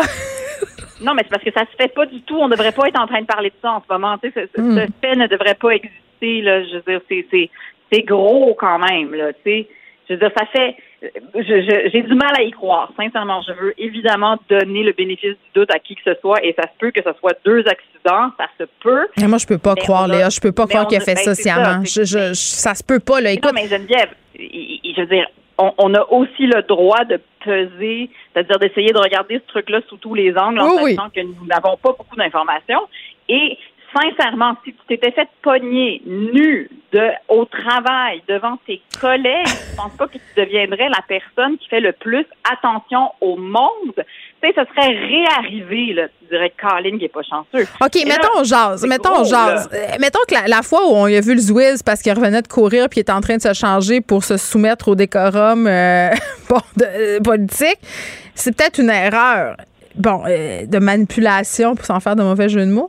Euh, là, il a fait pipi dans une tasse. Euh, c'est, là, c'est peut-être un manque de jugement. Là. Non, mais c'est parce que, sincèrement. Ben, peut-être, avec des guillemets. Non, mais c'est parce que. Il y, a, beaucoup de choses, il y a beaucoup de décisions qu'il faut que tu prennes là pour être dans, dans cet état, dans cette dans cette situation. Faut que hmm. tu te dises oh non j'ai envie de pipi. Donc genre oh non je peux pas me lever. Oh non je pense que je vais prendre une tasse. Tu sais c'est comme il y, a, beaucoup d'étapes là. il y a des auditeurs qui m'écrivent, des auditeurs qui m'écrivent pour me dire qu'en tout cas ils se feront pas, euh, s'ils se faisaient inviter à aller prendre un café chez lui, sachant ça irait plus. Non. Mais bon, euh, on n'a pas le droit de faire de blagues là-dessus. Là. Moi, j'ai fait une blague sur Twitter en disant que, parce que là, évidemment, William Amos s'excuse, avait mis un communiqué en disant qu'il irait chercher du soutien.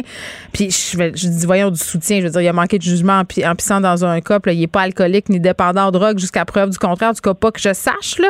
Puis je niaisais en disant, le seul soutien dont il a besoin, c'est un soutien informatique. Bon, puis il y a des gens qui n'ont pas pris ma blague. Moi, je trouve qu'on a encore le droit de dire ça. C'est un politicien, ça fait deux fois en un mois qui se met dans l'eau chaude pour des raisons assez drôlatiques.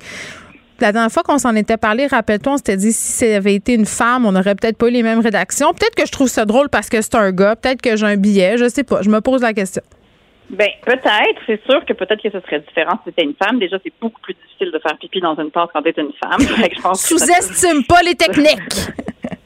mais mais cela dit, je, maintiens qu'il y a quelque chose de bizarre dans cette histoire là, parce que il est quand même, c'est pas un camionneur, là, c'est pas un livreur d'Amazon, il a pas besoin de faire pipi dans une dans une bouteille, là. Je veux dire, il est clairement dans un bureau, il est dans un endroit où il y aurait des toilettes.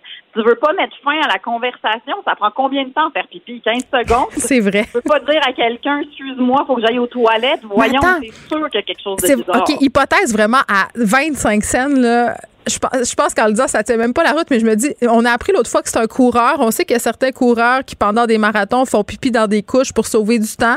Peut-être bien qu'il est dans ce mindset-là, qui se dit, ben moi, je raterai pas une question. je vais faire pipi dans ma tasse. Je le sais pas. Ben, J'essaie de l'aider, de trouver des excuses, pauvre petit chat. Mais on veut-tu vraiment vivre dans une dans une société qui travaille tellement qu'il peut pas dire dans son travail je m'excuse faut que j'aille aux toilettes? T'as raison. ça, en tout cas ça n'a aucun sens. Mais c'est pour ça que je comprends que c'est peut-être poussé un peu de se dire qu'il y a offense au à la euh, je sais pas comment on dit euh, offense outrage, à la outrage au décorum. Outrage au décorum voilà mais je, je poserai des questions. Je, je trouve pas ça si flou. Non, mais je trouve pas ça si louche de se demander. Non, non. Ça t'arrive deux fois en genre un mois, il se passe quelque chose. De il va avoir un petit meeting euh, avec ses patrons. Puis bon, on verra euh, s'il y a des sanctions qui sont appliquées. On a un petit peu de temps pour se parler des cégeps, euh, de la diplomation dans les cégeps. Un article euh, qui a attiré mon attention, puis la tienne aussi, où on apprend bon, qu'il y a des gens qui savent pas vraiment lire euh, ou qui ont des sérieuses lacunes finalement en lecture et en écriture puis qui se retrouvent diplômés. Oui, puis c'est ça, c'est surtout en littérature en fait, mais ça. En littérature. oui, oui, c'est ça, c'est au cégep, surtout en littérature. Puis je, je je peux pas dire que je suis étonnée que ça se passe pas bien. Euh, j'ai l'impression que la société se transforme à cause de l'Internet, c'est-à-dire notre manière de lire, notre manière de, de, de ce qu'on lit, notre rapport au langage, euh, le, nombre, le niveau d'anglais qu'on consomme tous les jours, tout ça, c'est hmm. sûr que c'est en train de transformer nos esprits et la langue. Mais c'est fou, Léa. En littérature, c'est supposé être ton métier, les mots. Puis moi, quand, quand euh, j'étais étudiante, je corrigeais les travaux pour des profs en littérature, justement, parce que c'était mon champ. Et j'étais assez flabbergastée de me rendre compte euh, le degré, euh, je vais le dire, d'analphabétisme des gens qui étudiaient dans, dans, dans cette branche-là. C'était capoté. Ben oui, je, je, je, suis sûre que ça l'était. ça fait longtemps, là. Euh, Imagine comment ça s'est dégradé. Imagine maintenant. c'est ça. Mais maintenant, mais en plus, une année de pandémie, là, c'est sûr que le niveau de motivation des jeunes au cégep, t'imagines, je veux dire, c'est déjà difficile. Euh, puis après, si tu étudies du beau de l'air au cégep, puis que tu passes ta vie à être dépendant des médias sociaux, puis à, à regarder ton Instagram puis à, à, lire ça. Ah, je sais pas. Le, non, non, là, ça m'énerve. C'est pas parce qu'on regarde Instagram et les médias sociaux qu'on devient des analphabètes fonctionnels. Là, je pense que le problème, c'est qu'on lit plus. Puis si on lit plus, c'est parce qu'on met pas les livres intéressants dans les mains des gens puis qu'on hmm. suscite pas, on n'allume pas, on n'allume pas cette petite flamme-là du désir puis du fun de la lecture. Je sais pas. Moi, je pense vraiment que notre dépendance aux médias sociaux et le fait que tout le monde est obligé de regarder son téléphone, même au volant, tu regarderas le nombre de personnes qui regardent leur téléphone au volant, c'est incroyable. Moi, je pense que ça, c'est en train de, d'affecter les cerveaux. Ça divise notre, attention. Moi, je pense qu'on est. Moi, je, moi, la première, je suis plus capable de lire un livre sans regarder mon téléphone et je me dégoûte. Je suis comme Geneviève, tabarouette. Tu sais, je veux dire, t'es même plus capable de lire 50 pages de livre sans checker ta messagerie. Voyons donc. Moi non plus. Moi non plus. Alors imagine les jeunes qui sont nés avec ça dans les mains. imagine les jeunes avant Internet. C'est sûr qu'eux ils sont plus capables. C'est impossible. Tu peux pas leur mettre un livre entre les mains et qu'ils soient capables de l'apprécier comme avec un cerveau qui a jamais connu Internet. Ça se peut pas. Ça se peut pas. Donc c'est sûr qu'il est rendu au cégep, tu étudié en littérature, tu as l'habitude de, de, de, de dépendant à ton téléphone. C'est sûr que tu as vraiment plus de mal à lire. J'en suis sûre que ça affecte. Alors, est-ce qu'il va falloir qu'on change l'école en fonction de ça? Est-ce que c'est un est-ce qu'il va falloir qu'on revoie ce qui intéresse? Parce que. Ben, je pense que oui. Puis, il faut, faut se laisser là-dessus, Léa, mais je pense que l'important, c'est de lire, peu importe le support. Donc, ramenons les gens dans la lecture, puis on va déjà avoir un début de solution. Merci. La Banque Q est reconnue pour faire valoir vos avoirs sans vous les prendre. Mais quand vous pensez à votre premier compte bancaire, tu sais, dans le temps à l'école, vous faisiez vos dépôts avec vos scènes dans la petite enveloppe. Hmm, c'était bien beau. Mais avec le temps, ce vieux compte-là vous a coûté des milliers de dollars en frais, puis vous ne faites pas une scène d'intérêt. Avec la banque Q, vous obtenez des intérêts élevés et aucun frais sur vos services bancaires courants. Autrement dit, ça fait pas mal plus de scènes dans votre enveloppe, ça. Banque Q, faites valoir vos avoirs. Visitez banqueq.ca pour en savoir plus. Geneviève Peterson, la déesse de l'information. Vous écoutez Geneviève Peterson. Cube Radio. Cube Radio. Cube Radio. En direct à LCN. 14h30, euh, c'est pas parce qu'on est dehors, Geneviève, qu'on va perdre nos bonnes vieilles habitudes. C'est avec grand plaisir que je te retrouve dans nos studios de Cube Radio. Salut Geneviève. J'ai l'impression que j'ai moins froid que toi en ce moment, Julie. Est-ce que je me trompe?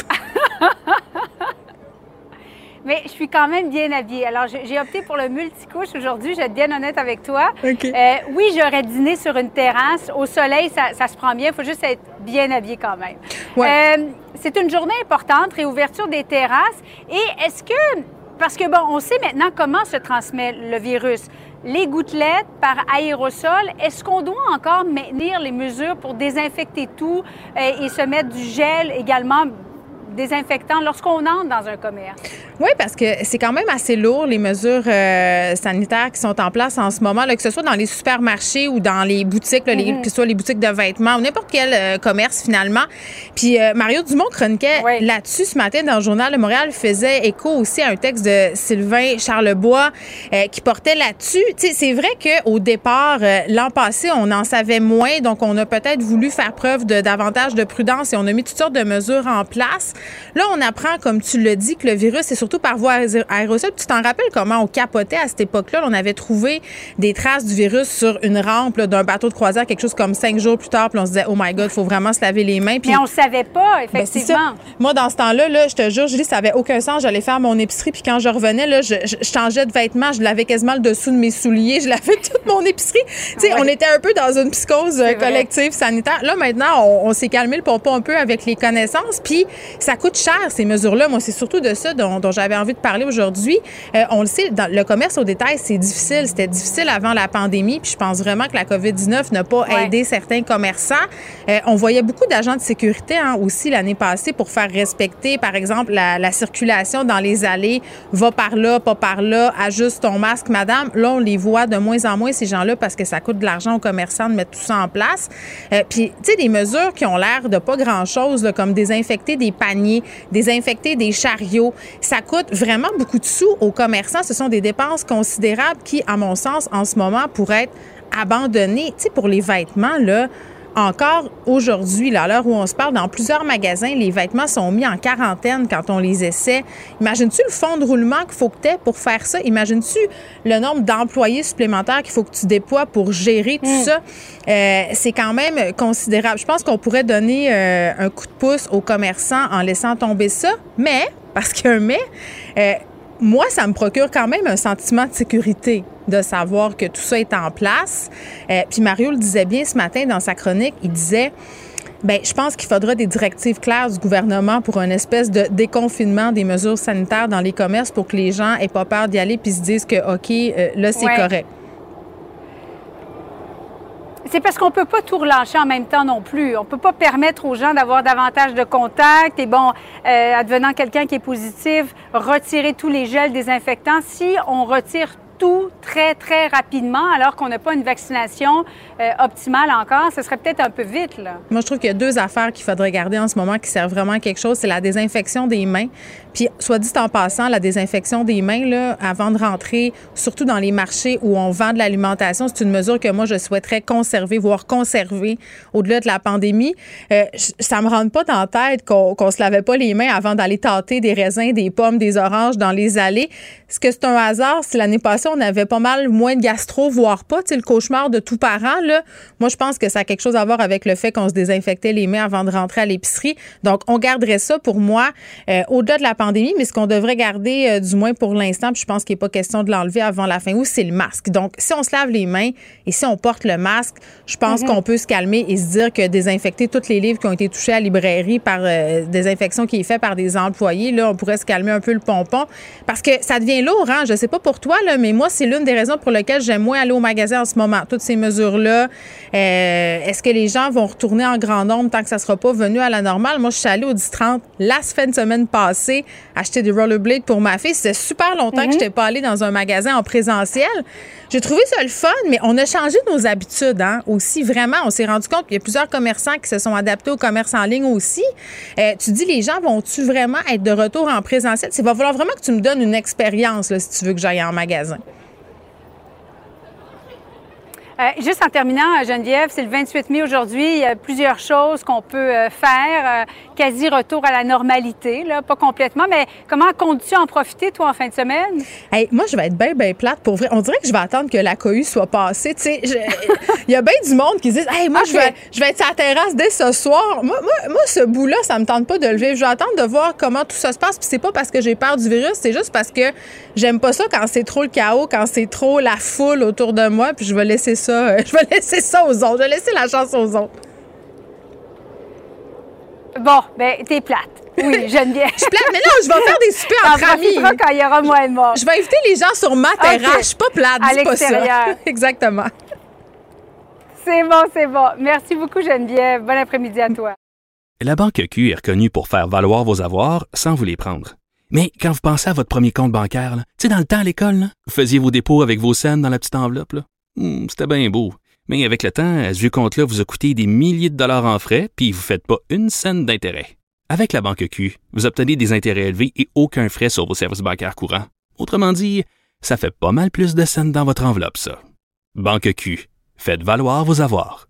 Visitez banqueq.ca pour en savoir plus. Joignez-vous à la discussion. Appelez ou textez le 187 Cube Radio 1877 827 2346. Hello. Bon, j'avais assez hâte à ce segment de l'émission où enfin j'allais pouvoir parler d'OVNI en ondes parce que mercredi, dans la nuit de mercredi euh, cette semaine, il y a plusieurs personnes au Québec qui ont cru voir un ovni dans le ciel. C'était pas un ovni, là, je vous le dis tout de suite. Euh, c'était le satellite euh, d'Elon Musk qui ressemble à une espèce de grande barre lumineuse blanche. Mais pour vrai, sur les médias sociaux, c'était la folie. Même des personnalités connues qui ont parlé de cette apparition mystérieuse dans le ciel. Alexandre Champagne a fait un post sur Instagram en disant, écoutez, je sais que ça va avoir l'air weird, mais il y a des affaires vraiment bizarres dans le ciel parce que c'est vrai que cette barre lumineuse-là blanche, quand tu sais pas c'est quoi, puis que tu as un peu trop écouté de film, on dirait que tu veux penser que c'est un ovni. C'est un peu euh, un rêve pour tout le monde, je crois, de voir ça dans le ciel. Un rêve ou une terreur, là, c'est selon. Mais bon, on discute de tout ça avec l'astrophysicien Robert euh, Lamontagne qui travaille à l'Université de Montréal. Monsieur Lamontagne, bonjour. Bonjour. Bon, vous travaillez aussi euh, sur un euh, projet qui s'appelle euh, Start Link. Non, c'est pas vrai. Je, m'excuse. Le projet d'Elon Musk, c'est Startlink avec son fameux satellite, sa barre lumineuse. Vous voyez, même moi, je m'y perds. C'est quoi le, c'est quoi le but de ce projet-là? Parce que de se dire qu'un homme sur Terre qui met des satellites dans le ciel, moi, ça, ça m'a juste l'air d'une espèce de gros projet de mégalomaniaque. Ben, ça peut, ça, ça, sonne un peu comme ça, euh, effectivement. Mais euh, disons, le, le, le, projet a un but euh, très noble. Oui. Elon Musk et son projet de Starlink, en fait, c'est un réseau de satellites. On appelle ça une constellation de satellites. où on veut assurer une couverture Internet, donner, donc donner accès à Internet partout sur le globe, même dans les régions un peu, un peu plus éloignées, là où l'accès par fibre optique, par exemple, est à toute pratique impossible. Donc l'idée c'est de euh, d'avoir un, un, ensemble de satellites qui tournent autour de la Terre et qui euh, constamment vous permettent d'accéder à Internet, euh, un peu finalement comme les satellites qui vous donnent le GPS, n'est-ce pas? Vous êtes un peu partout où vous voulez, puis mm-hmm. vous pouvez savoir où vous êtes avec votre téléphone, avec ou avec votre GPS. Donc c'est un peu l'idée. Et pour réussir ça, ça prend beaucoup de satellites. Euh, euh, le projet d'Elon Musk euh, se, se, déploie en différentes phases, mais si toutes les phases sont complétées dans plusieurs années, il pourrait y avoir jusqu'à 42 000 satellites en orbite autour de la Terre. C'est beaucoup. Au, moment où on se parle présentement, le nombre de satellites actifs euh, euh, ou inactifs, certains qui sont, de, qui sont devenus désuets, c'est mm. autour de 6000 satellites. Alors là, on aurait un facteur facilement 5, 6 ou 7 de plus. Ça va faire beaucoup de points lumineux dans le ciel qui, qui se déplacent. Et ce que les gens ont vu au cours des, des derniers jours, là, bon, euh, particulièrement là, depuis deux jours, mais euh, j'ai entendu des, et, et j'ai vu circuler des images depuis au moins deux semaines, c'est qu'on appelle un, train de satellites. Alors, la, fameuse barre dont vous parlez, c'est en fait euh, un chapelet de satellites. C'est une collection de satellites qui se suivent à la queue leu et qui viennent d'être lancés.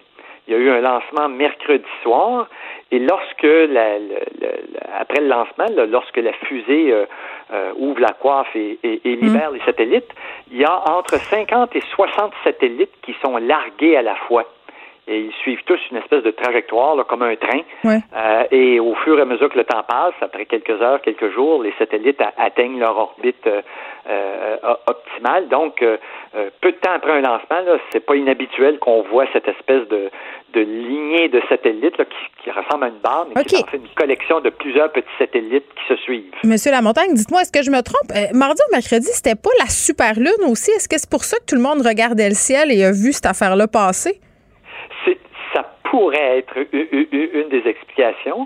Euh, bon, on doit admettre que depuis quelque temps, le, le, le, temps, la météo est un peu plus clémente. Euh, euh, les gens ont tendance à aller un peu plus à l'extérieur. Donc, on regarde le ciel, combiné avec ça l'histoire de la superlune. Donc, oui, effectivement, il y a pas mm. mal de gens qui lèvent les yeux au ciel.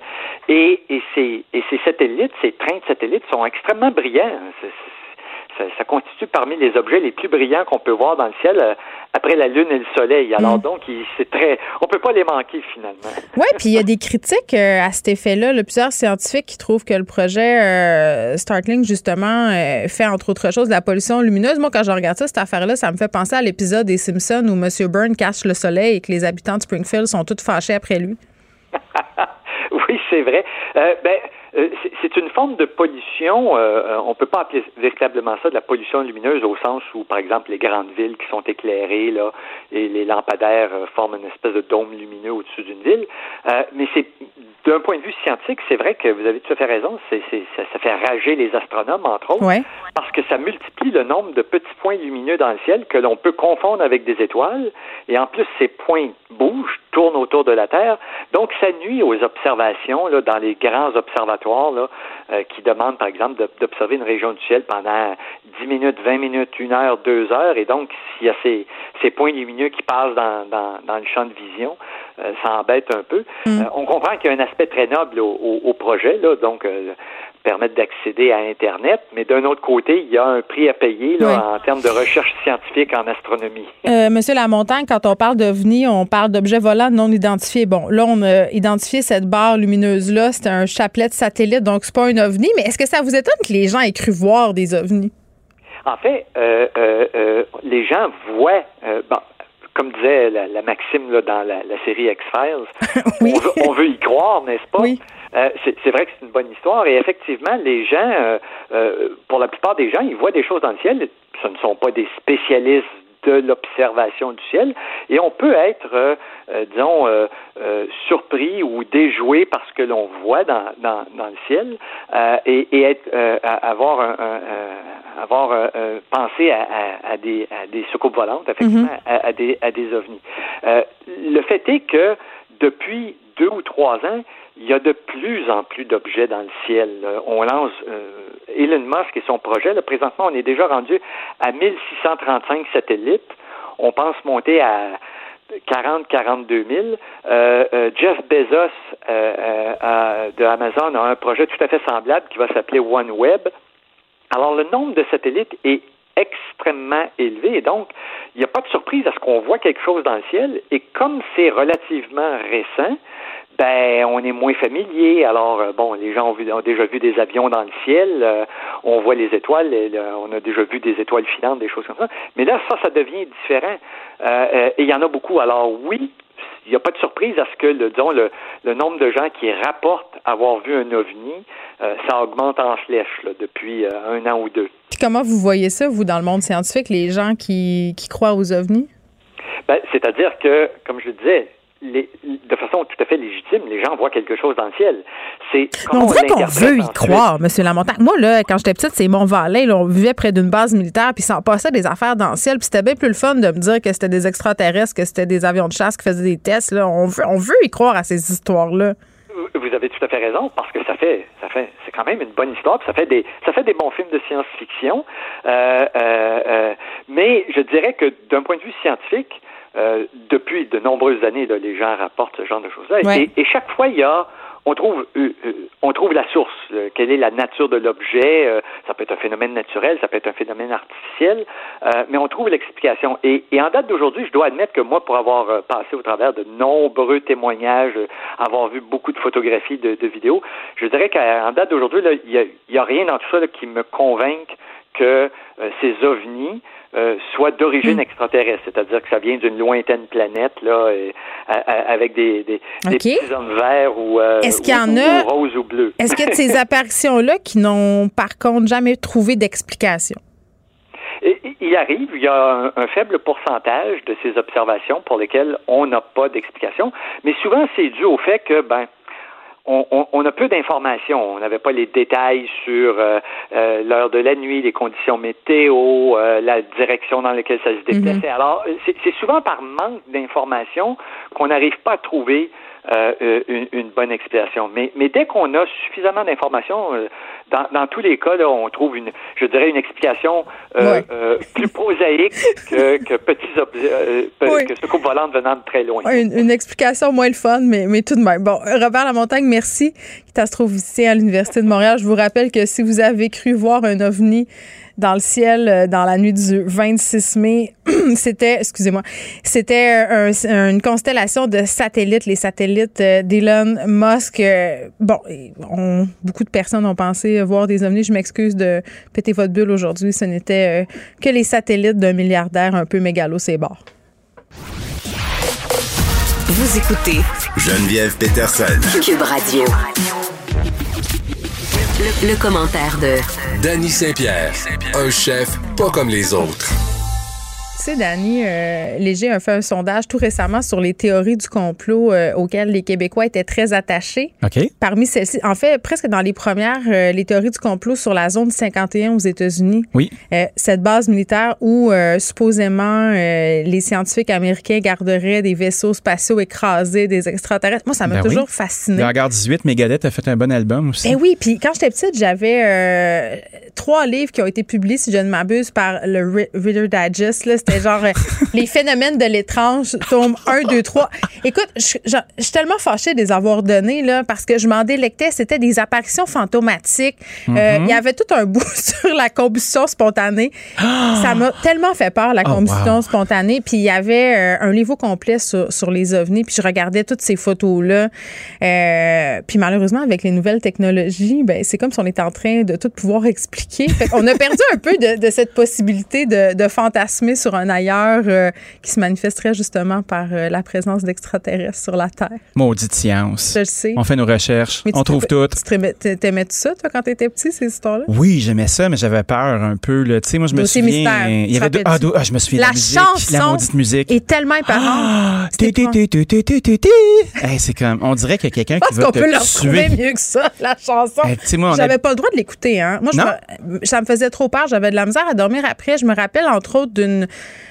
euh, d'une mauvaise reconstitution. Ça se passait dans un bateau, euh, un bateau hanté. c'était quelqu'un qui voyait des traces de pas. Tu sais, c'était un enfant qui sortait d'une piscine. Puis évidemment, tu voyais pas l'enfant, mais tu voyais juste ces petits maudits pas creepy. Tu sais, c'est pas mouillé d'eau sur le terrazzo de la piscine du bateau. Non. Écoute, me faire peur de même, là, j'étais terrorisée. Puis la nouvelle mouture, parce qu'il y a des nouveaux dossiers mystères euh, sur Netflix, je crois. Oui, oui, oui. Assez décevant. C'était pas la même affaire. Puis en plus, quand Jean Coutu faisait la voix, c'était extraordinaire. Ben, le Jean Coutu. Le Jean Coutu la voix d'outre-tombe. Pas celui qui, chez qui on a un ami, là, mais l'autre, là, cet homme d'un autre temps. Moi, j'avais très peur. Euh, je faisais des cauchemars parce que j'écoutais V.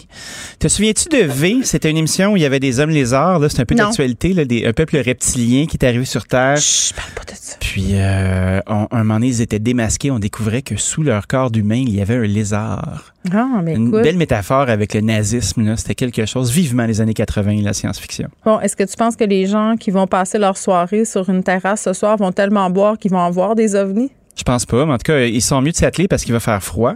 Oui, là, euh, comment faut que je m'habille hein? si je Non, j'ai dit tantôt que je n'irai pas sur une terrasse ce soir, je m'en tirerai pas, là, mais je pense qu'il va falloir procéder à, la, à ce qui s'appelle la plure d'oignon. Ah, c'est sûr qu'il va y avoir une petite laine, un bonnet, des mitaines ou pas, euh, un pack-sac. Les, les gens étaient au rendez-vous, laisse-moi te le dire. La Royale était loadée. Il y avait du monde sur toutes les terrasses. Sur Mont-Royal, ouais, sur Mont-Royal, l'avenue du Mont-Royal, dans notre beau plateau. Toi, ton voisin d'arrondissement qui est Rosemont, toi. J'habite pas le plateau. Non, je sais. Contre une voisine, attente, une voisine d'arrondissement. Non. Exactement. Donc, euh, écoute, euh, moi, je pense qu'effectivement, ça va être la petite pleure d'oignon. tout le monde est surprenamment de bonne humeur et courtois. Euh, je le souhaite. Je souhaite que ça continue une fois bien imbibé de boissons. Mais comment tu te prépares à ça? Parce que là, ça va être jump pack. Les gens voudront peut-être pas attendre. Euh, il va peut-être avoir une certaine frénésie. Ben nous, on, continue à faire du prêt à manger. Les gens ont encore l'idée d'aller dans les parcs. Fait qu'écoutez, si les places sont toutes prises, nous, on a un beau produit pour que les gens puissent partir avec leur petit sac, s'asseoir sur le bord du trottoir, vivre la folie de la ville, être heureux. Je suis pas inquiet du tout. On est capable de servir tout le monde. Moi, j'ai dit que j'attendrais avant d'aller vivre ma best life sur une terrasse. non, mais j'attends que la cohue se passe un peu. On dirait que je, je, raison. Je suis rendue vieille. Je laisse ça euh, au monde de 19 ans qui ont hâte d'aller lever le coude avec leurs amis. Moi, j'en ai une terrasse chez nous. That's it. C'est correct. Hein? Je, leur, je, leur, laisse ça. chaque chose en son temps. Bonne idée. Comité pan-canadien formé pour analyser les relations commerciales entre les supermarchés et leurs fournisseurs nous promettent un code de conduite uniforme pour le Canada. Ben de oui. Ben, souviens-toi qu'à une certaine époque, il y a de cela quelques, quelques lunes, Walmart avait décidé de faire absorber euh, par ses fournisseurs leur infrastructure numérique. Donc, avait augmenté, euh, avait augmenté les charges pour pouvoir avoir euh, accès à leur système de distribution. Euh, et puis, les, les fournisseurs, les producteurs, les gens qui mettent les aliments et les produits dans le pipeline étaient en beau Saint-Cybrique. Ben, je les comprends. Puis après ça, ben, Loblaws a commencé à faire la même chose. Puis là, c'est devenu un petit truc en disant, ben là, il faut qu'on améliore nos infrastructures numériques. Mais tu sais, ce sont de gros bidous. Et puis là, ben, ça en est venu une, une conversation vraiment, vraiment aigrie entre les acteurs du milieu. Euh, le Est-ce qu'on est moyen? Parce que les, les acteurs du milieu, tu sais, à un moment donné, c'est David contre Goliath en quelque part, là.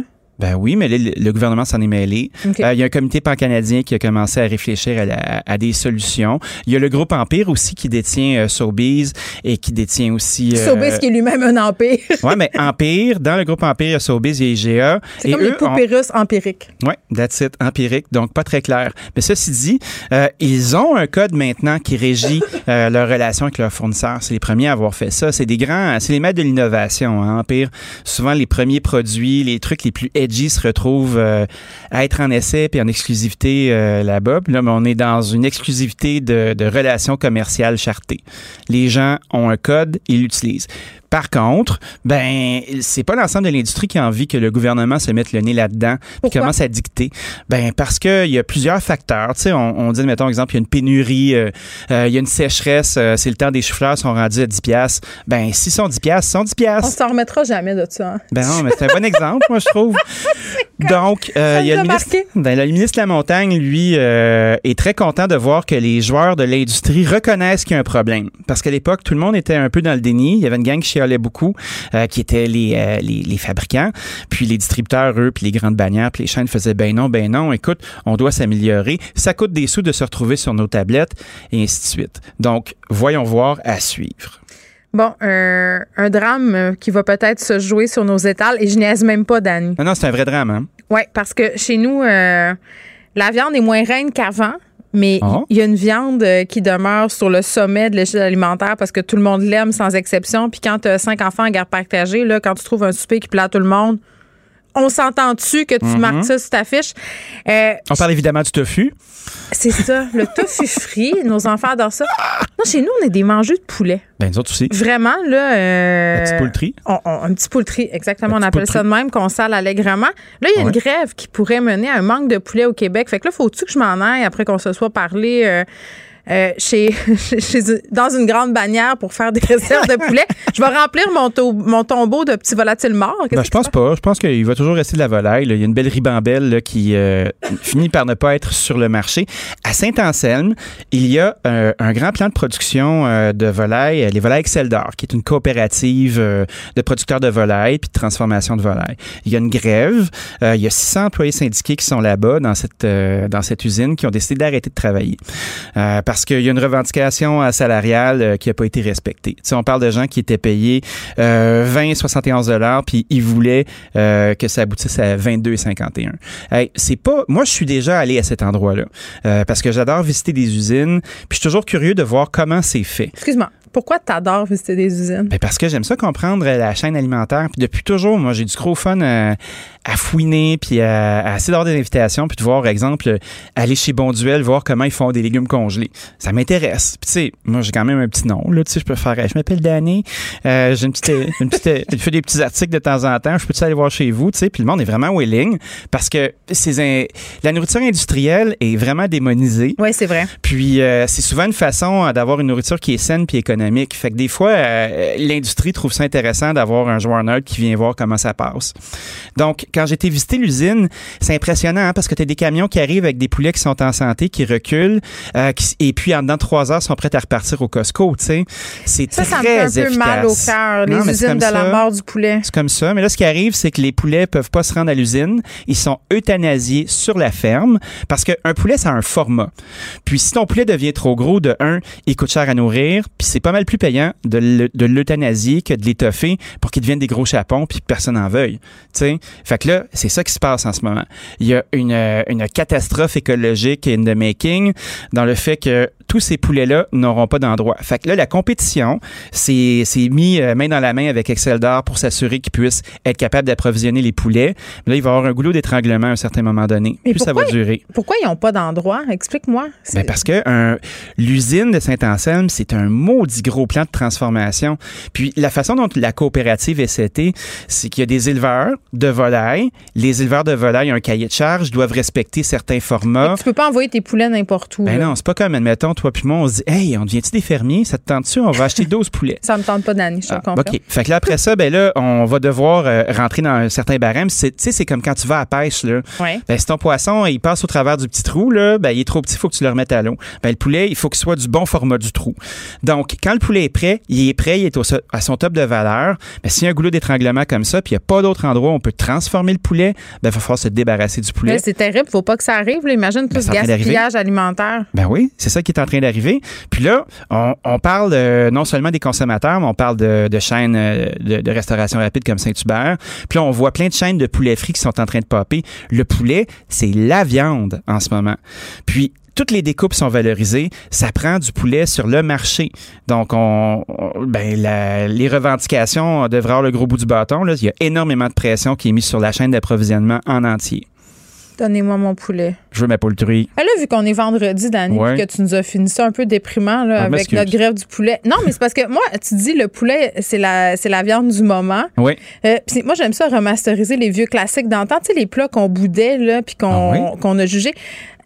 T'es-tu game de nous dire comment faire une bonne brochette de poulet? Puis là, je t'ai pas ben averti avant, fait que ça se pourrait que tu saches pas, là. Je suis le Grégory Charles des fourneaux. Check-les. Check-les comment je le pogne par son ego. Ah, fait que, ouais, il y a une bonne brochette de poulet, là, comme ma mère me faisait sur du riz avec la salade grecque. Moi, je suis un gros fan du haut de cuisse dans la vie. Ah parce que la poitrine, c'est bien le fun, mais la poitrine, elle requiert une maîtrise que pas tout le monde peut se vanter de posséder. Je prends des hauts de cuisse. Je prends un haut de cuisse, je le taille en quatre morceaux. Je fais une belle croix dans le milieu. Puis après ça, je vais, je vous invite à prendre ces beaux morceaux de poulet-là, les mettre dans un bol, euh, de mettre une bonne pincette de sucre, une grosse pincette de sel, le zeste et le jus d'un citron, une gousse d'ail écrasée. Moi, j'ai un pressail chez nous. Je trouve que c'est une des plus belles inventions depuis l'arrivée du pain blanc. Moi, j'ai l'affaire qui fait cringe cringe là. C'est pas un. Cringe cringe, tu m'inquiètes. Il faut que non, il faut que je le décrive pour la radio. C'est deux ronds avec des dents. Tu mets ta gousse d'ail là-dedans puis tu tournes. C'est pas comme un pressail parce que je trouve que dans un pressail, tu perds toutes les affaires. C'est pas, vrai ça. Tu mens. Ben là, regarde. C'est qu'est-ce qui arrive? Je vais t'apporter mon cringe cringe. Ben, tu vas tellement l'aimer passionnément. Ben, je suis sûr que je vais l'aimer. qu'on fasse des concours culinaires, toi puis moi, ben, dans une télévision. Sais-tu qu'est-ce qu'on devrait faire? On devrait s'acheter une station de télé. Ah, je pense que oui. Mais il y en a une ici, je pense. Il pourrait nous faire une offre. Penses-tu que tu serais capable de vivre avec notre flegme légendaire? Je pense que oui. Je pense que les madames qui écoutent Zest capoteraient. Ben, les madames qui écoutent Zest, là, elles sont chouettes et on les salue. Et les madames à la maison, faites de la pression. Appelez, appelez, on va. Les messieurs, les, messieurs qui font des brochettes aussi, là, ils ont, mis, on se rappelle qu'ils ont mis un citron une lime, puis après ça? Ils ont mis un citron, le zeste et le ah, jus, une pincette de sucre, un gros morceau de sel. Ils ont pris leur pressaille, ils ont pris leur pipe wrench pour l'écraser s'il faut. Euh, puis après ça, on, va acheter un beau gros poivre, un filet d'huile d'olive. On laisse mariner ça tranquillement. Hey, j'ai envie d'être subversif. Vas-y. Moi, là, quand, ah j'ai pas, quand je fais mariner des trucs, je vais manger dans une heure, là, la marinade, je la laisse dehors. le poulet, là, il va pas se liquéfier. Là. Monique, que j'aime de tout mon cœur, ma belle-mère, elle, le poulet, s'il passe cinq minutes dehors, là, sais-tu qu'est-ce qui arrive? Ouais. Elle est tentée de le jeter. je sais, mon beau-père, il coupe son poulet avec des gars. Ils ont comme une maladie, on parle de la salmonelle, mais, mais non. Pas de la dynamite, Christophe, c'est du poulet. Dans un temps X, là, une heure, quand il fait pas trop chaud, là, tout va bien aller, la gang, puis fait ça, ben ça sur le barbecue, puis ça va être délice. Puis après ça, ben, je pense que. On salue on, on sous-estime euh, la part de l'oignon dans une broche C'est vrai? Moi, je fais oignon, courgette, puis je fais poulet. Puis après ça, ben, mon haut de cuisse, là, je peux le laisser cuire pendant 20 minutes si ça me tente. Je peux même aller faire une petite sieste ou aller faire un pipi qui dure trop longtemps en regardant mon téléphone. Pas dans une tasse, toujours. Ben non, je fais pas des pipis dans une tasse, moi. Je fais bien trop pipi. Ceci dit, euh, le, le haut de cuisse, ben, il cuit jamais trop. Puis si vous êtes vraiment vaillant, vous pouvez le faire une coupe de jours d'avance, évidemment, le mot frigo. Oui. Hein? Parce que sinon, ça serait un petit peu étrange. Une coupe de jours, c'est quand même limite. Une bonne réflexion avec la marinade, c'est important. Souvent, quand j'ai une mise à demeure à envoyer, ben, je l'envoie, puis après ça, je fais la marinade aussi. Je laisse quelques jours. Tu sais, c'est quoi l'adage? Il faut laisser autant à la marinade de penser à ses péchés. That's it. OK. On se laisse là-dessus. Bon week-end. Bye. Pour une écoute en tout temps, ce commentaire de Danny Saint-Pierre est maintenant disponible dans la section balado de l'application et du site cube.radio, tout comme sa série balado L'Addition, un magazine sur la consommation et l'entrepreneuriat. Cube Radio. La Banque Q est reconnue pour faire valoir vos avoirs sans vous les prendre. Mais quand vous pensez à votre premier compte bancaire, tu sais, dans le temps à l'école, vous faisiez vos dépôts avec vos scènes dans la petite enveloppe. Hmm, c'était bien beau. Mais avec le temps, ce vieux compte-là vous a coûté des milliers de dollars en frais, puis vous ne faites pas une scène d'intérêt. Avec la Banque Q, vous obtenez des intérêts élevés et aucun frais sur vos services bancaires courants. Autrement dit, ça fait pas mal plus de scènes dans votre enveloppe, ça. Banque Q, faites valoir vos avoirs. Visitez banqueq.ca pour en savoir plus. Pour elle, une question sans réponse n'est pas une réponse. Geneviève Peterson. Cube Radio. Le, commentaire de Olivier Primo, un entrepreneur pas comme les autres. Bon, Olivier Primo, je vais sonner comme ta vieille blonde. T'es où? Je suis au golf. T'es au golf? oui, exactement. Prouve-moi-le. Euh, là, je suis entre deux coups, puis mes amis m'attendent pour les dix prochaines euh, minutes, fait que c'est ça ma preuve. OK, tu fais pas, euh, tu fais pas Donc, tu as, débuté ton déconfinement? J'ai débuté mon déconfinement. Je nous ai réservé la terrasse après notre petit neuf trous. On s'en va au restaurant ce soir. Euh, ça va être le fun. J'ai hâte. Est-ce que l'atmosphère euh, est à la débauche? Je pense pas. Je pense hein? que l'atmosphère est juste à la rencontre. Euh, puis je pense que les, puis moi, ce que je lis en tout sur, sur les réseaux sociaux, c'est que les gens, je pense qu'ils vont le respecter parce qu'on veut, on a vraiment pas le goût de se faire, euh, tu sais, surtout avec le Laval et Montréal qui qui rallonge de deux semaines. Ouais. Euh, je pense, je pense que les gens vont être respectueux. En tout cas, je le souhaite. Ben, je le souhaite. Puis en même temps, euh, je pense, en tout cas, moi, je m'inclus là-dedans qu'on va être une coupe de weareux avant d'y aller. Moi, je disais tantôt euh, avec Dany Saint-Pierre que j'allais attendre un peu avant d'aller en terrasse que la la cohue des débuts soit passée parce que j'ai l'impression que ça va être la folie qu'il va falloir se prendre un numéro pour avoir droit à avoir un petit coin de chaise sur un petit bout de bois pour aller boire un petit verre de sangria pas si bon. Je te le confirme parce qu'il a fallu que j'utilise mes contacts pour avoir une réservation ce soir. Tu me Et euh, mon non non vraiment pas. Et mon restaurant sur euh, Sainte-Catherine, on a eu 900 demandes pour ce soir pour 61 places. OK. Fait que je te confirme que la folie est, au rendez-vous. Fait que comment vous avez fait le tri? Euh, bon, les premiers, premiers appelés, euh, premiers servis, puis. Euh, les contacts, arrête de me niaiser, là. C'est sûr que si on te connaît, on a une place. Ah, c'est tellement pas juste, J'ai essayé, j'ai essayé. La vie est injuste, c'est ça que tu es en train de me dire. Ça dépend, ça dépend. Tout le monde, tout le monde connaît quelqu'un qui travaille dans un resto, hein. Tu, vas pas me dire que tu connais personne, là. Je connais beaucoup de gens qui travaillent dans les restos et parfois je leur texte des petites choses sur Instagram en disant Hey, quand la place va rouvrir, peux-tu me réserver une table? Je me prends d'avance, je suis pas trop, j'arriverai pas le soir même. J'ai du savoir-vivre dans ma demande de privilège, j'imagine. Voilà ce que je disais, j'étais pas mal sûr. Bon, euh, là, pour la deuxième fois cette année, ou peut-être la troisième, on va se parler de sport, Olivier? Oui, certainement, Canadien de Montréal. Euh, j'avais semi-espoir hier. En fait, je pensais qu'elle allait, allait, sortir fort des blocs, comme qu'on dit. Ils l'ont fait. Excuse-moi, ça veut dire euh, quoi, ça, sortir fort des blocs, comme qu'on dit? Ça, c'est l'expression d'un coureur de 100 mètres, là, comme oh! Usain Bolt qui sort des blocs. C'est ça, un bloc, là, les, les, les, trucs où tu appuies tes pieds. Merci. Euh, exactement. Et quand tu es un sportif de haut niveau, peu importe le sport, quand tu t'es fait dégeler comme la Canadienne de Montréal s'est fait à la dernière game, là, pas celle qu'on a gagnée, mais l'autre avant, mm-hmm. euh, habituellement, c'est ce qui arrive. Et euh, c'est ce qui est arrivé, sauf que on s'est fait on s'est fait remonter ça jusqu'en fin de troisième période. Ça a fini en, en overtime. Et euh, ça, c'est jamais de bon augure. Surtout quand, euh, quand, quand tu mènes le 3 à 1 en fin de troisième, puis hop, 3-2, 3-3. Overtime, tu finis par gagner, mais là, t'arrives dans la chambre, tu as le petit doute. T'es comme Ouais, ok, on l'a gagné, mais par la peau des fesses. Fait que regarde, au moins, on s'est pas fait presque balayer. Puis ça donne, donne l'espoir aux fans. En plus, le Canadien de Montréal s'en vient jouer devant ses fans. 2500 personnes. Et non, je n'ai pas utilisé mes contacts pour avoir des billets, même si j'aurais pu. J'ai laissé la chance à tout le monde d'y aller. a des beaux billets à 1000 pièces la shot? Ah, ben là, ça, c'est exagéré. Ça, euh, ça, je veux pas embarquer là-dedans parce que l'air le, est à la fête, pas, pas à la pas à la, surenchère. Fait que euh, je pense que le Canadien va. Je leur donne une grosse chance là, vu qu'on s'en vient jouer à Montréal, puis ça fait tellement longtemps qu'ils n'ont pas joué devant des, des, des, spectateurs. Mais c'est quoi, 2500, c'est ça? Oui, oui, mais quand même, juste entendre euh, d'autres choses qu'une bouche volée dans les estrades, je pense que les, les joueurs vont vraiment être contents.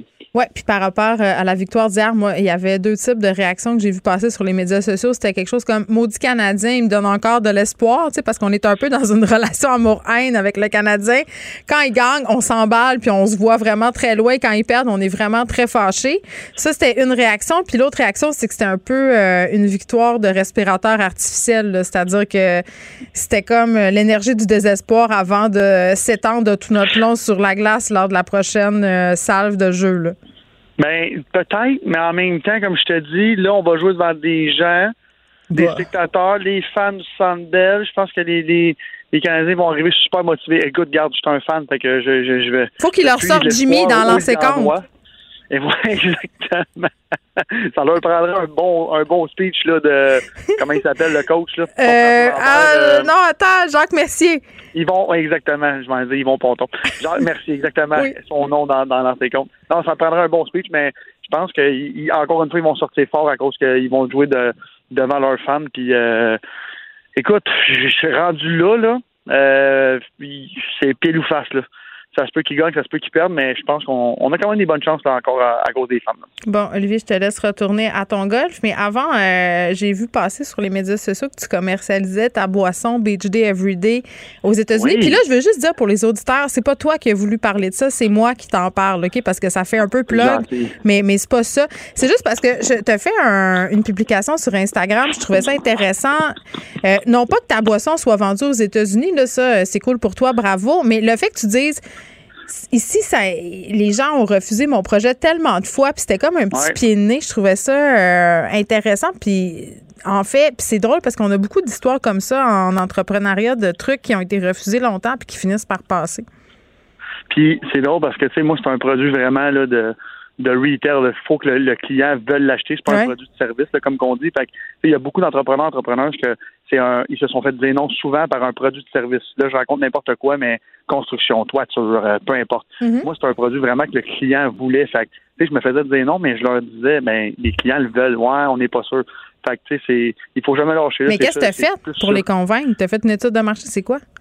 Non, non, vraiment pas. J'ai, j'ai, j'ai été vraiment, vraiment fatigant comme je, je, suis capable de l'être. et euh, ça a fonctionné. Puis j'ai fait un deal à l'époque avec mon mon commanditaire au Beach Club pour euh, échanger ça contre le fait de mettre nos canettes en tablette. Puis, regarde, ça a été un, un franc succès. Bon, ben bravo. Les Américains vont pouvoir euh, boire et, et, vivre Beach Day Everyday. Merci, Olivier. Allez, bon week-end, bye. La Banque Q est reconnue pour faire valoir vos avoirs sans vous les prendre. Mais quand vous pensez à votre premier compte bancaire, tu sais, dans le temps à l'école, vous faisiez vos dépôts avec vos scènes dans la petite enveloppe. Hmm, c'était bien beau. Mais avec le temps, ce vieux compte-là vous a coûté des milliers de dollars en frais, puis vous ne faites pas une scène d'intérêt. Avec la banque Q, vous obtenez des intérêts élevés et aucun frais sur vos services bancaires courants. Autrement dit, ça fait pas mal plus de scènes dans votre enveloppe, ça.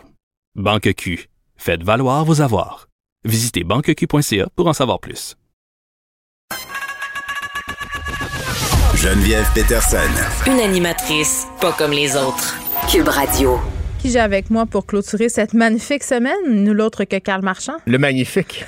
L'incandescent. Oui, oui, ben oui, parce que je, je, comme on dit en bon québécois, je flash dans le noir. Oui, t'es blanc fluo. Euh, je suis blanc fluo, alors voilà. Euh, ça doit pas bien aller pour toi sur le bord des ben, plages. ça va bien, mais disons qu'on apprend à vivre avec ça avec le temps et euh, je me crème, je porte. Puis là, c'est parce qu'il y, a plein de choses. Là. Tu, sais, tu te dis, il faut faire attention à sa peau, le soleil, on se crème, mais là, la crème solaire, c'est pas bon pour l'eau, c'est pas bon pour les le corail. Bref, euh, la manche longue, le, gilet de sport en, dry fit, en mauvais français. Moi, je vais devenir un vampire. Moi, je me cache du soleil. On a le même teint, euh, puis moi, je bronze pas, je rougis.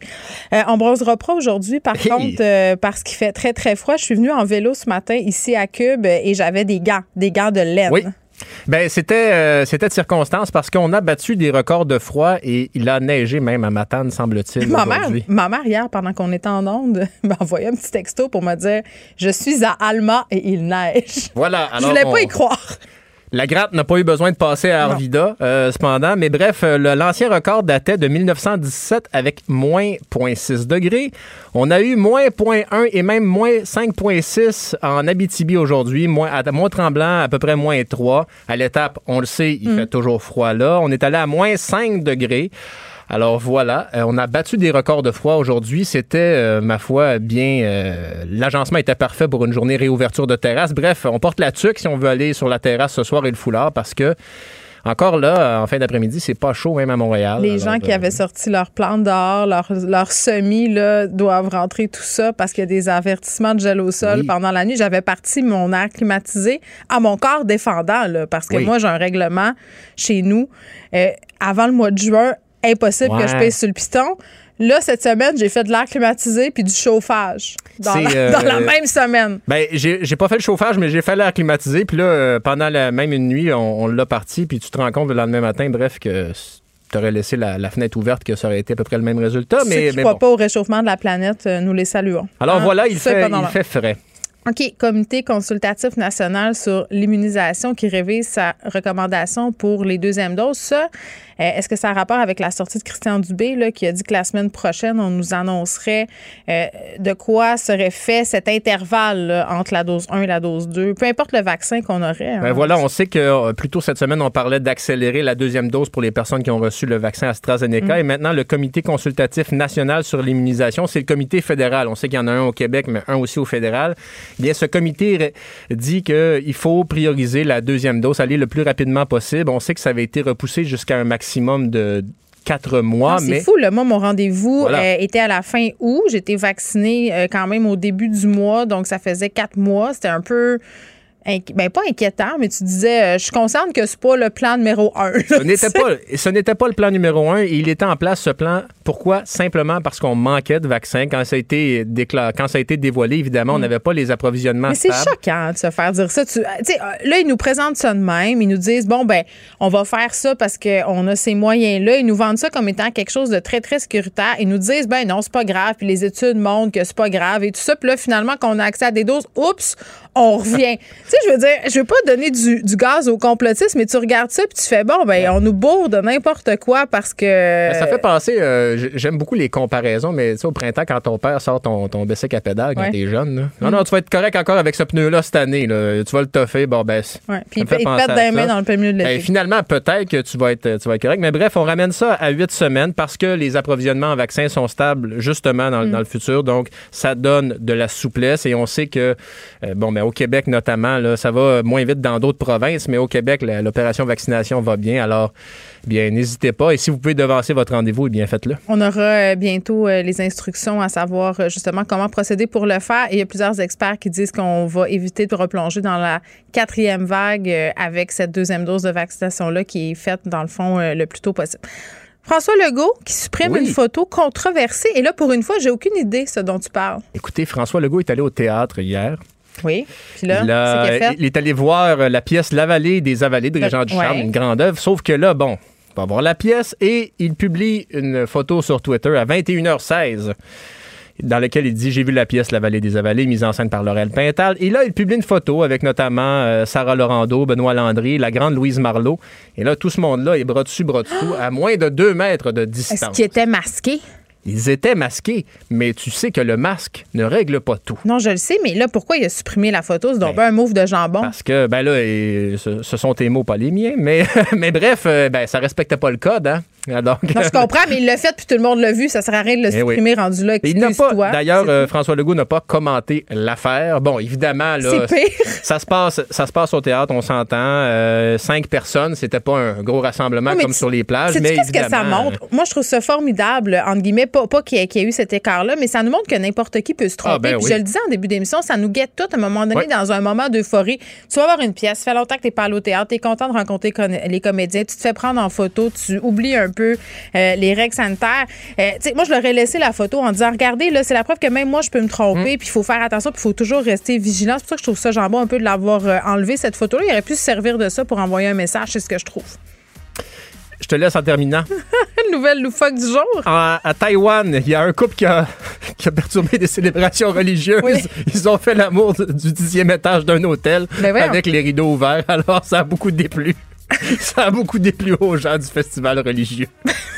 C'était ça un statement parce qu'ils savaient qu'il y avait ce festival-là ou c'est un hasard? semble-t-il que oui. Oh, ils ont trollé le festival religieux. Mais ben, on les salue, ce couple-là. On, les salue. On espère qu'ils ont eu beaucoup de plaisir. Ils sont très mal commodes. Bon, c'est déjà terminé pour nous. Je pense que Carl a besoin d'aller en vacances. on écoute Mario Dumont dans quelques instants. Merci à toute l'équipe. Jean-François Roy à la mise en once, Frédéric Mockel, Maude Boutet et Luc Fortin à la recherche. Et merci à vous, les auditeurs. À lundi.